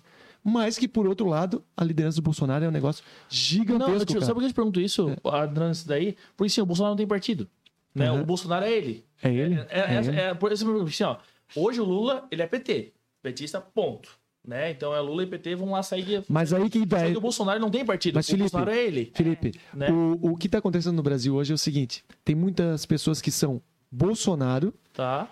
e muitas pessoas que em 2018 foi assim são mais ou menos Bolsonaro, mas são anti-Lula, que acabam votando E no. Bolsonaro. E vice-versa É, também. mas eu acho que é mais do lado que anti-Lula, anti-retorno de PT, e o Bolsonaro acaba ganhando essa fatia também, Sim. porque os caras não querem o PT de volta. Sim, né? sim. Pode ser o caso de muitos que estão nos ouvindo e estão nos acompanhando. Que, pô, agora vamos decidir entre Lula e Bolsonaro. Pô, mas eu não gosto dos dois. O cara vai votar muitas vezes no Bolsonaro pro Lula não voltar. Sim. Entendeu? Que não é um eleitor ferrenho do Bolsonaro. Bolsonaro. É. E vice-versa, eu acho que é menos. Eu acho que é menos. As pesquisas, tu acredita? Cara, se, Sinceramente. se eu acreditasse em pesquisa, se eu Não, não, acreditasse sim, pode- em pesquisa, Tá. eu era, em 2016, quando eu fui mais votado da história de Joinville, eu era o 47 nas pesquisas. Em 2018, quando eu fui o deputado estadual mais votado aqui em Joinville, o segundo meu partido no estado, e eu não estava nem eleito, nem aparecia. Então, cara, eu não acredito em pesquisa. Porque eu nunca, nunca, desde que eu tenho meu título de diretor, eu nunca me perguntaram quem eu votaria. Nunca, nunca. E eu não conheço ninguém, ninguém que falou assim, ah, eu fui entrevistado. Não. Se tiver alguém assistindo ao vídeo aí, ou, ou vai ver depois o vídeo, fala assim, ó, me perguntaram. Mas assim, eu nunca vi. Como tu vai se basear em 600 entrevistas? Eu vi agora pra, É. governador, 800 pessoas foram entrevistadas. Esquece. Cara, tu vai num bairro Jaime, tu pega o cara, né? Esquece. Então, Não, e é uma coisa difícil de fazer. Eu tava falando com o Fê hoje de. Não é, dá, não dá. De, que tem a pesquisa que os caras dão um cardápio pra você. Tem a pesquisa que você fala o primeiro nome na tua cabeça e tem o índice de rejeição. Porque às vezes o maior índice de rejeição tá no primeiro colocado na, na pesquisa. É. E aí, como é que você faz essa É muito difícil fazer essa conta. E por mais que você consiga chegar num, num valor ali, num gráfico e num ranking ali, cara, pode ser que essa, essa amostragem que você tirou não seja a amostragem do Perfeito. todo, né? É Três casos, Rafa. Três casos bem Ô, Adriano. rapidinho. Três casos. Udo, em 2012, o Kenny estava 19 pontos percentuais na frente dele no segundo turno, na véspera do segundo turno. Moisés não seria governador se dependesse das pesquisas, ele tinha 2%. E o Adriano não seria prefeito. Uhum. Então, cara, Perfeita. Tá aí. Mas Então, o Kenny tá aí. perdeu a eleição com essa se aliou ao PT, né? Vamos, vamos ser bem sérios. O Kenny tava tudo na, tava fagas na mão, quando se aliou ao PT, ele perdeu, o voto. perdeu. É. É. Ô, Grey, É deixa, verdade, vamos- Ô, Grey, deixa eu perguntar pra você, é, a gente encaminhando pra nossa reta final aqui, a, a Grey, eu conversei com a, com a Grey quando, quando rolou o convite, é, que a Grey não é política, então a Grey tava pensando assim, eu, talvez eu não sei como vai ser esse esquema aí. Eu falei, fica tranquila, eu quero que as pessoas te conheçam, eu quero que as pessoas conheçam os candidatos daqui. Eu vou falar pra ti a mesma coisa que eu falei pro, pro Anelise quando teve aqui. É, é importante as pessoas que pensam como você, que se identificam com, com, com você, tenham pessoas como você para votar. Entendeu? É muito importante. Então, é muito importante conhecer como você pensa, ou assim, até aquilo que você não. Ah, isso eu não sei direito. Você falou, não, tem coisa que eu não- ainda não entendo muito bem como funciona. Então, tem coisa que eu acho agora que é assim, mas talvez se eu conhecer a fundo, eu vou. eh, Eu acho que tem um monte de gente que quer um candidato assim, sabe? Então, fico muito feliz de ter ser aberto assim e se demonstrado até a tua vulnerabilidade em relação à, à- à política, assim, porque tá cheio de gente é, arrotando conhecimento né, nesse, nesse processo eleitoral, ou se dizendo, não, eu sou isso aqui, isso aqui, isso aqui assado, e chega lá e o- a, a emenda entra por, como eu vi essa semana, a emenda entra por uma porta, a ideologia sai por outra, né? Então, assim, é, é muito legal saber que você, e eu já, já estendendo aqui, que você seja essa pessoa transparente, se eleita for, de dizer assim, galera, eu na minha cabeça eu deveria votar assim. É, como que você. Porque você vai ter uma galera que vai te eleger, você vai ter que representar essa turma, né? Sim. Mas até quando se sentir vulnerável, que você seja transparente em dizer isso. Não dá de louca, não. Não vai dar de kamikaze. Fala assim, não, vou votar aqui. Eu pensei, eu quero votar assim, turma. Um forte abraço. E aí É, você. E eu acho que assim, a gente tem que ser, como tu falou, né? A gente tem que ser autêntico. Autêntico. Tudo na vida tu tem que ser autêntico, porque senão é, é armadilha, sabe? Se tu, se tu tentar se rotular e tal. Isso pra tudo, no empreendedorismo, é para que eu possa ter sucesso nos meus negócios, eu tenho que ser autêntica. Não vou tentar é, entrar numa, num rótulo, numa. Tem que Então, é ser em mesma- comum. É, em comum, perfeito. E eu acho que é, o não saber não é uma vergonha. Não. Por exemplo, se a gente ficasse nessa, ninguém vai entrar, então, sabe? Porque eu aprendo fazendo. Eu Sim. sou a pessoa que aprende fazendo. Eu posso tentar. Tem um monte de gente que é formada, tem mestrado, doutorado, né, em políticas Uhum. públicas, mas que tem lá uma teoria. Mas existe a teoria e existe a prática. Então, eu sou a pessoa sempre foi assim. Eu sempre aprendi fazendo. Não é que eu gosto de estudar, mas o estudar para tu aprender a fazer. Então, quando eu dei o sim, foi uma coragem pelo, por isso, porque eu falei, vou entrar num universo que eu não entendo muito, mas eu tô disposta a fazer o melhor e aprender, e é por isso que eu acredito que se eu tentar levar esse fardo pra mim, se eu falar assim, não, eu vou transformar, é muito pesado esse fardo, então eu Uhum. desisto. Agora, se eu falar assim, beleza, eu tô representando as pessoas que me que, que acreditam em mim e eu tô junto pensando em soluções.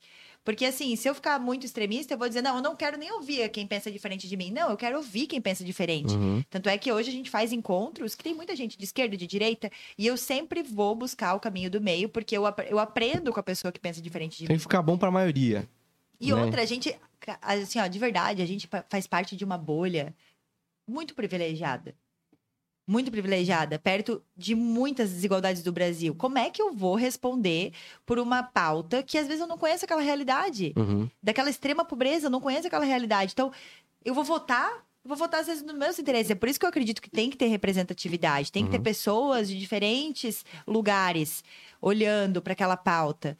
Né? então eu vejo isso assim. Eu acredito muito sim no preparo, né? Não adianta assim, ah, beleza, vou colocar alguém que não tem preparo nenhum na política. Acredito no preparo, acho que as pessoas têm que se preparar, elas têm que sim estudar, que seja o mínimo que aquilo que o público, a escola pública dá, né? A gente tem hoje já, não é a melhor ainda educação, tem muita coisa para melhorar na nossa educação, mas o mínimo, digamos assim, a pessoa precisa estar ali, digamos, precisa estar fazendo movimentos, tem que ter. Eu vejo que a política ela é um dom natural. Né? A influência, a mobilização, a política, a gente faz política toda hora. A gente Uhum. só não, não fala que é política.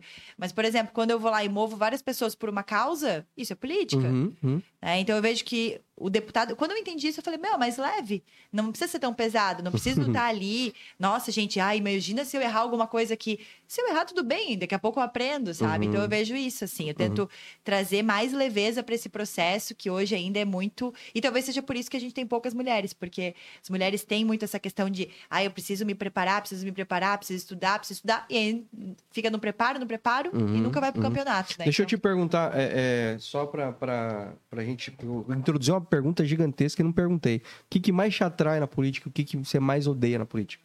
O que mais me atrai é a capacidade de mobilizar pessoas em prol de uma causa. Né? De a gente poder Repete. olhar e resolver problemas, né? Repete, por favor. Mobilizar pessoas em prol de uma causa. É, eu vejo que é a capacidade de resolver problemas. Isso eu gosto, tanto no empreendedorismo, tenho startup justamente por causa disso. Adoro resolver problema. Estou há dois anos tentando resolver problemas da economia.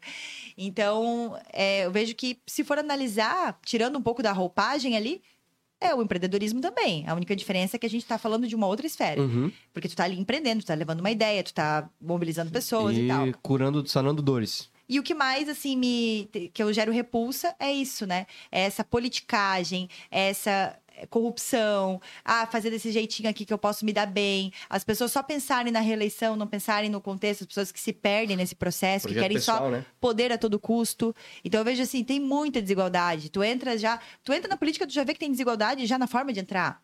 Então, é aquilo que tu tava falando. Então tu já começa a ver, pô, é um jogo realmente, sabe? Que tu precisa estar ali preparado para poder lidar com aquela com aquele jogo. Mas eu acho que o segredo tá em tu ser transparente e tu ser autêntico. Perfeito. Acho que é isso, Show. que aprender tu Duas aprender palavras muito boas. Sim. Perfeito. Transparência e autenticidade. Identidade. Fernando, meu amigo, é, nesses teus longos dias de, de jornada aí, né? As perguntas são as mesmas, mas eu acho que tu vai responder um pouquinho diferente. Vou te perguntar um pouco diferente pra tu ver se uma pessoa que já tá na política, né? O que é aquilo que te dá o tesão de estar na política, né? Assim, sair do, do privado e pro público. Pô, isso aqui é legal porque eu gosto disso. E o que realmente foi assim, ah, pô, isso aqui é fogo. Se eu pudesse mudar hoje, assim, isso aqui me, me judia e. Não vou dizer penso em desistir, mas tipo, me dá uma puxadinha pra mim, pô, não, vou voltar pro privado que eu faço meu. Incomoda, se É, me incomoda. incomoda, assim, é o ganhar de Aquiles, vamos lá. Cara, o que realmente me motiva pra caramba é mudar a vida das pessoas, bicho. Pro bem, assim. Pô, tu, quando eu tava na FELEG, desde quando eu tava lá, mudar através do teu trabalho, ver que aquela criança em vulnerabilidade social daqui a pouco se torna um aluno com uma bolsa de estudo numa escola porque virou atleta, e daqui a pouco esse menino, menino tá numa universidade ou menina estudando, e daqui a pouco essa pessoa te encontra na rua e diz assim: Pô, lembra quando eu comecei? Eu agora faço faculdade. Pô, cara, isso aí muda a vida das pessoas, da família delas. Uhum. Pô, o menino que trabalha comigo hoje, o Daniel que tá aqui, ele começou conosco lá no PID em 2013. Uhum. Cara, começou com a gente no PID, lá na Demar Garcia. Então, mudar a vida das pessoas para o melhor, para o bem, resolver, pô, mandar uma emenda e mandar para a Oncologia de São José e voltar a, a colocar um milhão e duzentos ali na Oncologia de São José e saber que isso salvou a vida de muita gente, cara. Cara, isso para mim não tem preço. Isso dá um tesão do caramba de continuar no meio público, de ajudar, de, de batalhar cada vez mais, de dormir pouco, acordar muito cedo, dormir muito tarde. Isso me abastece demais. Agora eu vou te falar que já deu vontade de desistir por causa da injustiça, cara. A injustiça é o que me destrói, cara. Eu fico puto da cara. Porque assim, ó, injustiça, pré-julgamento e fake news, cara. Porra, isso é, isso é terrível no meio público. Pô, tu ser injustiçado por uma coisa que tu não fez, e as pessoas criam, criam fake news, e aí te colocam lá, te pré-julgam. Pô, 2020. Dá trabalho pra Pô, desfazer, né, cara? 2020, meu irmão, quando acabou a eleição 2020, eu me ajoelhei, orei, agradeci a Deus pelo meu período de campanha e agradeci a Deus que tinha acabado, cara. Porque eu não aguentava, aguentava mais o pré-julgamento. Eu não aguentava mais apanhar de uma coisa que eu não tinha culpa. O executivo é xarope, Ô, cara, né? isso me deixa pé da vida assim, ó. Injustiça, pré-julgamento e fake news. Isso aí na política é um nojo. Uhum. Se isso acabar, diminuir na política, pô, tu, Isso nunca vai acabar. Ô, né? cara, mas assim, ó, vem cá, tem pessoas que tu nem conhece, cara. Tem pessoas que as pessoas nem conhecem. Ah, tem 53 candidatos. Ah, esse ali, aquela uma não presta. Mas quem é? Eu não sei, mas não presta. É assim, cara. Eu ouvi falar que... Os adversários tratam adversários dessa forma. Entendeu? Os caras não são inimigos, são adversários políticos. Uhum. Pô, vou falar que, de uma pessoa verdade, que eu não que sei na, quem é. na verdade, eleito é todo mundo igual, cara. É tudo por um prol, né? É tudo por um mesmo. É, estão de- representando uma- deveria ser assim, né? Deveria ser assim.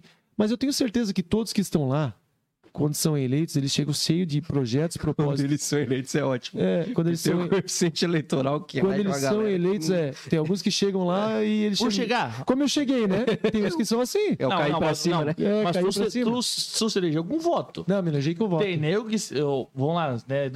Nego branco, né? Pessoas, né? Que se elege por, tipo. Eu No não, caso vou, do Clérigo David faz muito voto. eu não vou ter. Faz o cara. suficiente só, não precisa Pode pra fazer. ti, não vai pros outros. Os outros que atrás deles. Mas agora melhorou. A lei eleitoral ela tá melhor nesse sentido, tá? Mas tá certo, porque eu não, É, eu não ela votei melhorou. pra ser eleito. É isso aí, melhorou bastante. Vezes o tiozão, o tiozão da borracharia lá foi eleito sem ninguém votar nele. E aí, ele, e aí ele nos representa lá há Ah, quatro é, anos. né? Ele não vai deixar furo, pelo Ele é menos. sempre o quinto.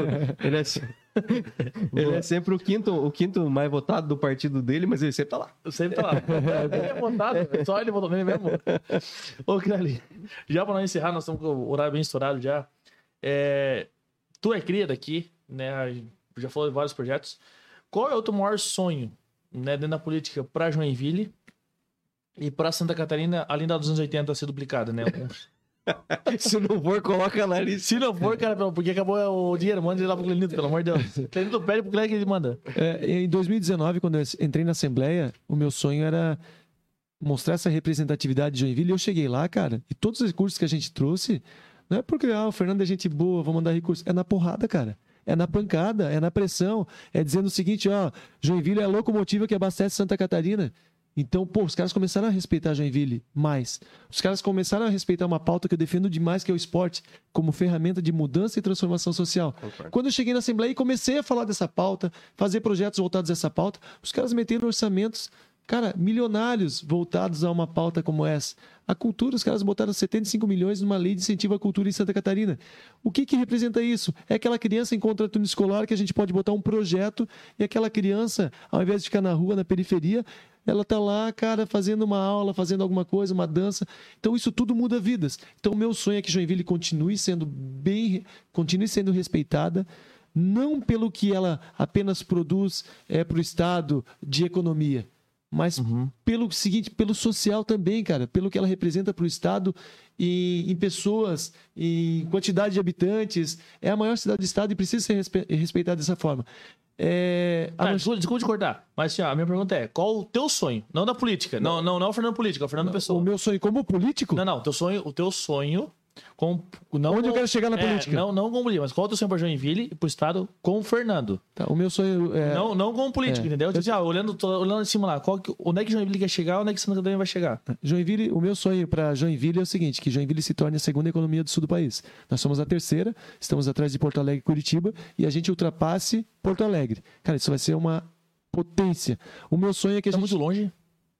Tá, ainda está um pouco longe. Está um pouco longe, mas eu acho que em 10 anos a gente consegue ultrapassar Porto Alegre. É, eu acho que a gente consegue.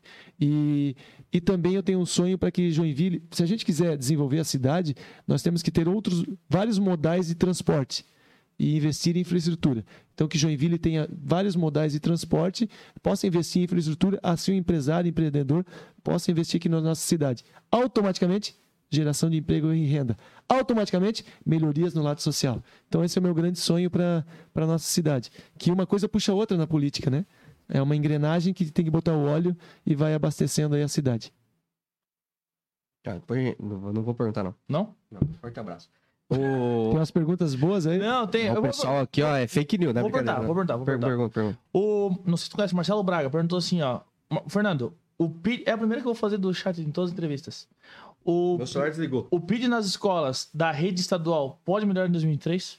Cara, a gente. Eu fui. Eu não sei nem o que é. É, o PID é o Programa de Iniciação Desportiva. Sabia? Que a gente fez em Joinville e atendeu 8 mil crianças. Infelizmente, agora não tem nem 2 mil crianças. Por quê? 8 mil, não sei, talvez é, eles tenham um foco um pouco diferente.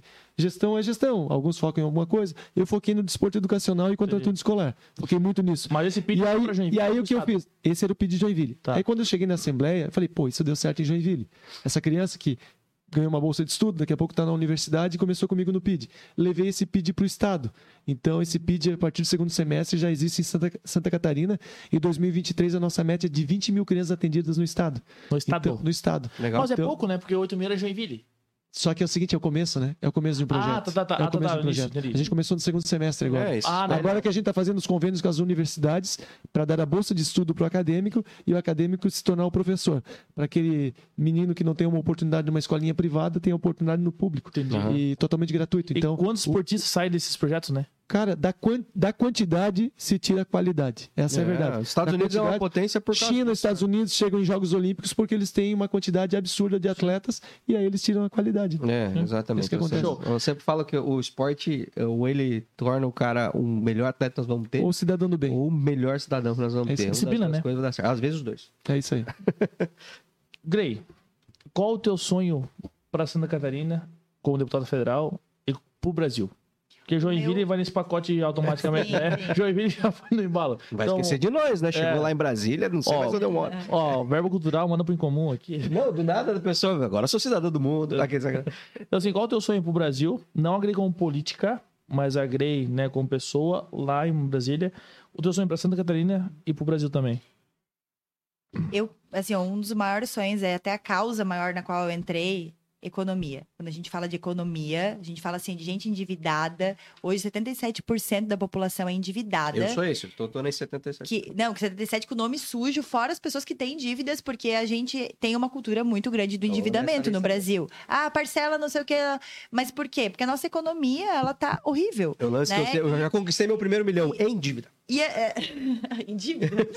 e a gente, e assim, ó, eu vejo que uma das grandes causas é a educação. A gente não aprende a lidar com dinheiro, a gente não aprende educação financeira, a gente não aprende o empreendedorismo. Isso é verdade. E a gente é treinado, até então, né? Pra, ah, vou ganhar um salário e me aposentar. Então, isso precisa mudar. A gente precisa trazer mais inovação, precisa ter mais educação financeira nas escolas, educação de empreendedorismo, para que a gente comece a ter jovens já pensando em fazer negócio e ganhar dinheiro.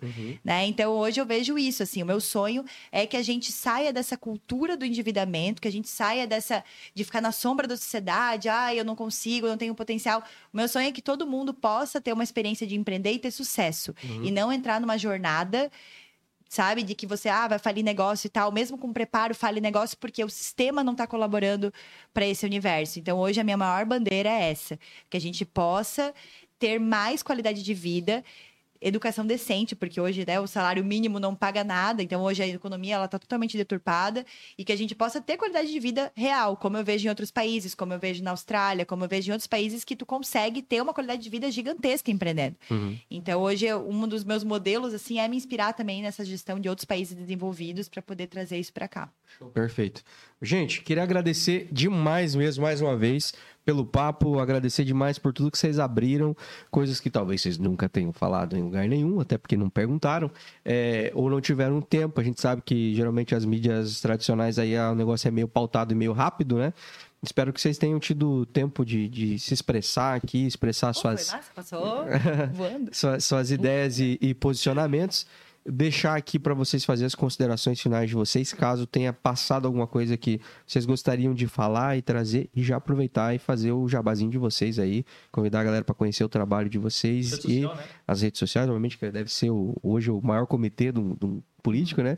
E é, é, mas, se o Xandão não atrapalhar, é, e aí vocês também dão os, o número de vocês aí pra galera poder votar quem se identificou com vocês, beleza? As damas, né? Vai lá, Grey. Então, assim, em prol da liberdade econômica, em prol das empreendedoras que querem realmente te- ocupar mais espaços, né? Então, para a mulher que quer ocupar mais espaços, estar. Então, hoje eu venho para representar as mulheres no parlamento, hoje só 15%. Então, venho para trazer essas pautas para a gente gerar essa maior representatividade. E em prol da liberdade econômica, da educação, né, de um mandato colaborativo, de, um- de a gente utilizar mais a inovação e a tecnologia. Hoje eu vejo assim que muito do que a gente vê na máquina pública é arcaico, então precisa melhorar, precisa trazer mais leis, né, que favoreçam isso. Então eu acredito que é que é essa bandeira principal assim que eu tô entrando, ainda sou nova na jornada, mas tô tudo que eu coloco como uma missão eu faço né, com maestria do melhor que eu posso fazer. Então eu peço a confiança aí de todas as pessoas que acreditam no mesmo que eu, que eu acredito. Então, Grey Lopes 1044. É isso aí. Fala, Krelling. Tá afiada, né? Não, tá fera já, né? Tá fera? Não, deve estar treinando no espelho. É. Então, Rafa, Felipe, É, muito obrigado pelo convite, Grey. Desejo muito sucesso para ti. Acho que é muito bacana é, as pessoas poderem conhecer melhor e as pessoas votam em quem elas realmente se identificam, né? Que isso, que realmente isso é importante para que lá na frente elas possam cobrar também e é um representante delas lá e acompanha né, o mandato dos quatro anos. Eu, Rafa, eu estou aqui é, com o propósito de, de me colocar novamente à disposição da população e que as pessoas possam olhar para trás, olhar o histórico do Fernando, olhar o que o Fernando fez pela cidade, as pessoas dizem assim, pô, político só aparece agora. Muitas vezes são só as pessoas que aparecem agora para acompanhar os políticos. Uhum. Só que ele está nos últimos quatro anos trabalhando para caramba. Foi o deputado que mais recursos trouxe, deputado estadual que mais recursos trouxe na história de Joinville. E me orgulho muito disso, cara, de conseguir escolas estaduais que estavam 60 anos sem o ginásio de esportes, conseguir recursos para 10 escolas que a gente vai pintarmos todas as escolas construir ginásios de esportes, conseguimos recursos para todas as entidades é, sociais aqui de Joinville, a PAI, a GIDEV, conseguimos recursos lá para é, é, ProRim, para o Hospital é, Municipal São José, lá para o Regional, para a Maternidade Darcy Vargas, para a Segurança Pública, para o esporte, é, para diversas áreas da infraestrutura aqui na cidade. Então, cara, eu acho que eu fiz bastante pela cidade e gostaria de continuar fazendo, porque eu sou de Joinville. Sou bairrista, defendo essa cidade, sou torcedor do Jack também, tá independente da fase que ele estiver. Mas eu gostaria muito que a população pudesse acompanhar o histórico de Fernando, do Fernando. E o Fernando é aquele cara que sai na rua de cabeça erguida, irmão. Então, na política, tem, tu tem que acompanhar isso.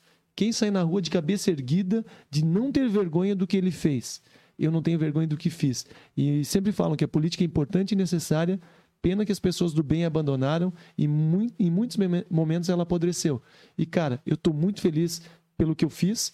É, quando eu achei que, pô, errei aqui, realmente eu, eu consigo é, entender, pô, aqui eu não deveria ter ido, vou por aqui, converso com as pessoas, tento aprender cada dia mais.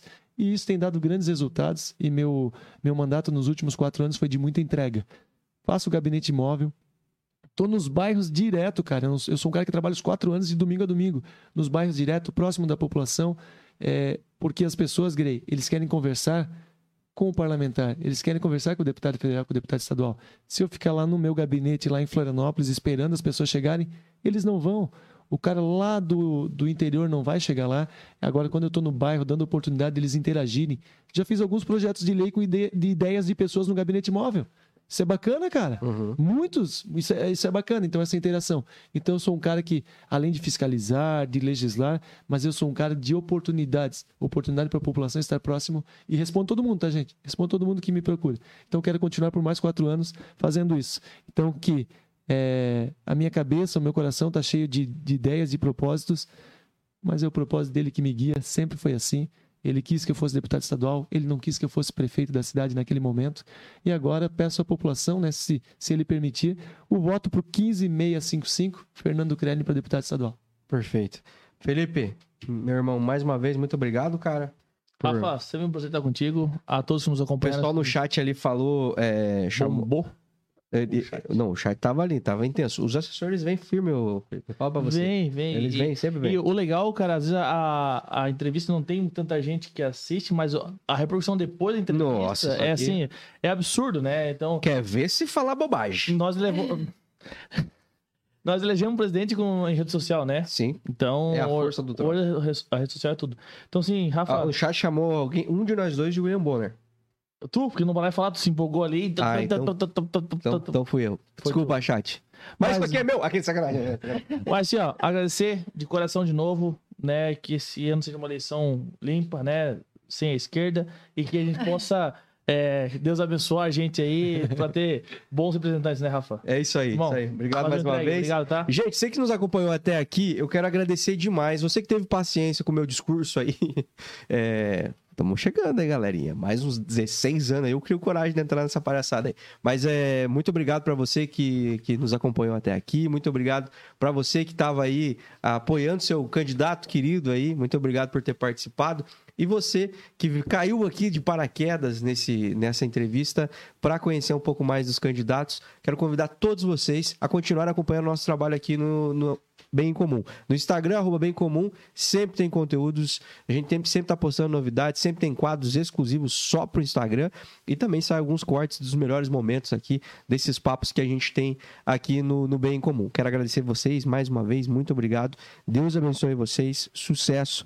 Sabe que vocês realmente consigam é, lograr êxito naquilo que vocês estão buscando e principalmente que vocês consigam representar com verdade, transparência e integridade aqueles que os escolherem curte, comenta e compartilha. É isso aí. Um forte abraço. Voltamos... Em comum, voltar daqui a pouco. Voltamos semana que vem. Um forte abraço. Tchau, tchau. O Bem Comum é um oferecimento. Dê Valor Corretora de Seguros, protegendo tudo que tem valor para você. Há mais de 30 anos, realizando e protegendo sonhos. Siga arroba Dê Valor Seguros. Doutor Tiago Ferreira Luiz, especialista em ortodontia e implantes, o dentista número 1 um de Joinville. Siga arroba Tiago F. Luiz Odonto. Lisboa espera por ti, receptivos e tours privados em roteiros diários exclusivos em Portugal. Experiências culturais e gastronômicas é com a Lisboa Espera por Ti. Siga no Instagram, arroba Lisboa Espera por Ti Tours. Hope Store roupas, calçados e acessórios. Visite a loja física em Joinville ou faça as compras pelo seu celular. Basta você entrar em contato no direct Oficial no Instagram. Quer colar a sua marca a um conteúdo bem comum? Então entre em contato agora mesmo pelo arroba bem comum e saiba como você pode voar com a gente. Bem em comum.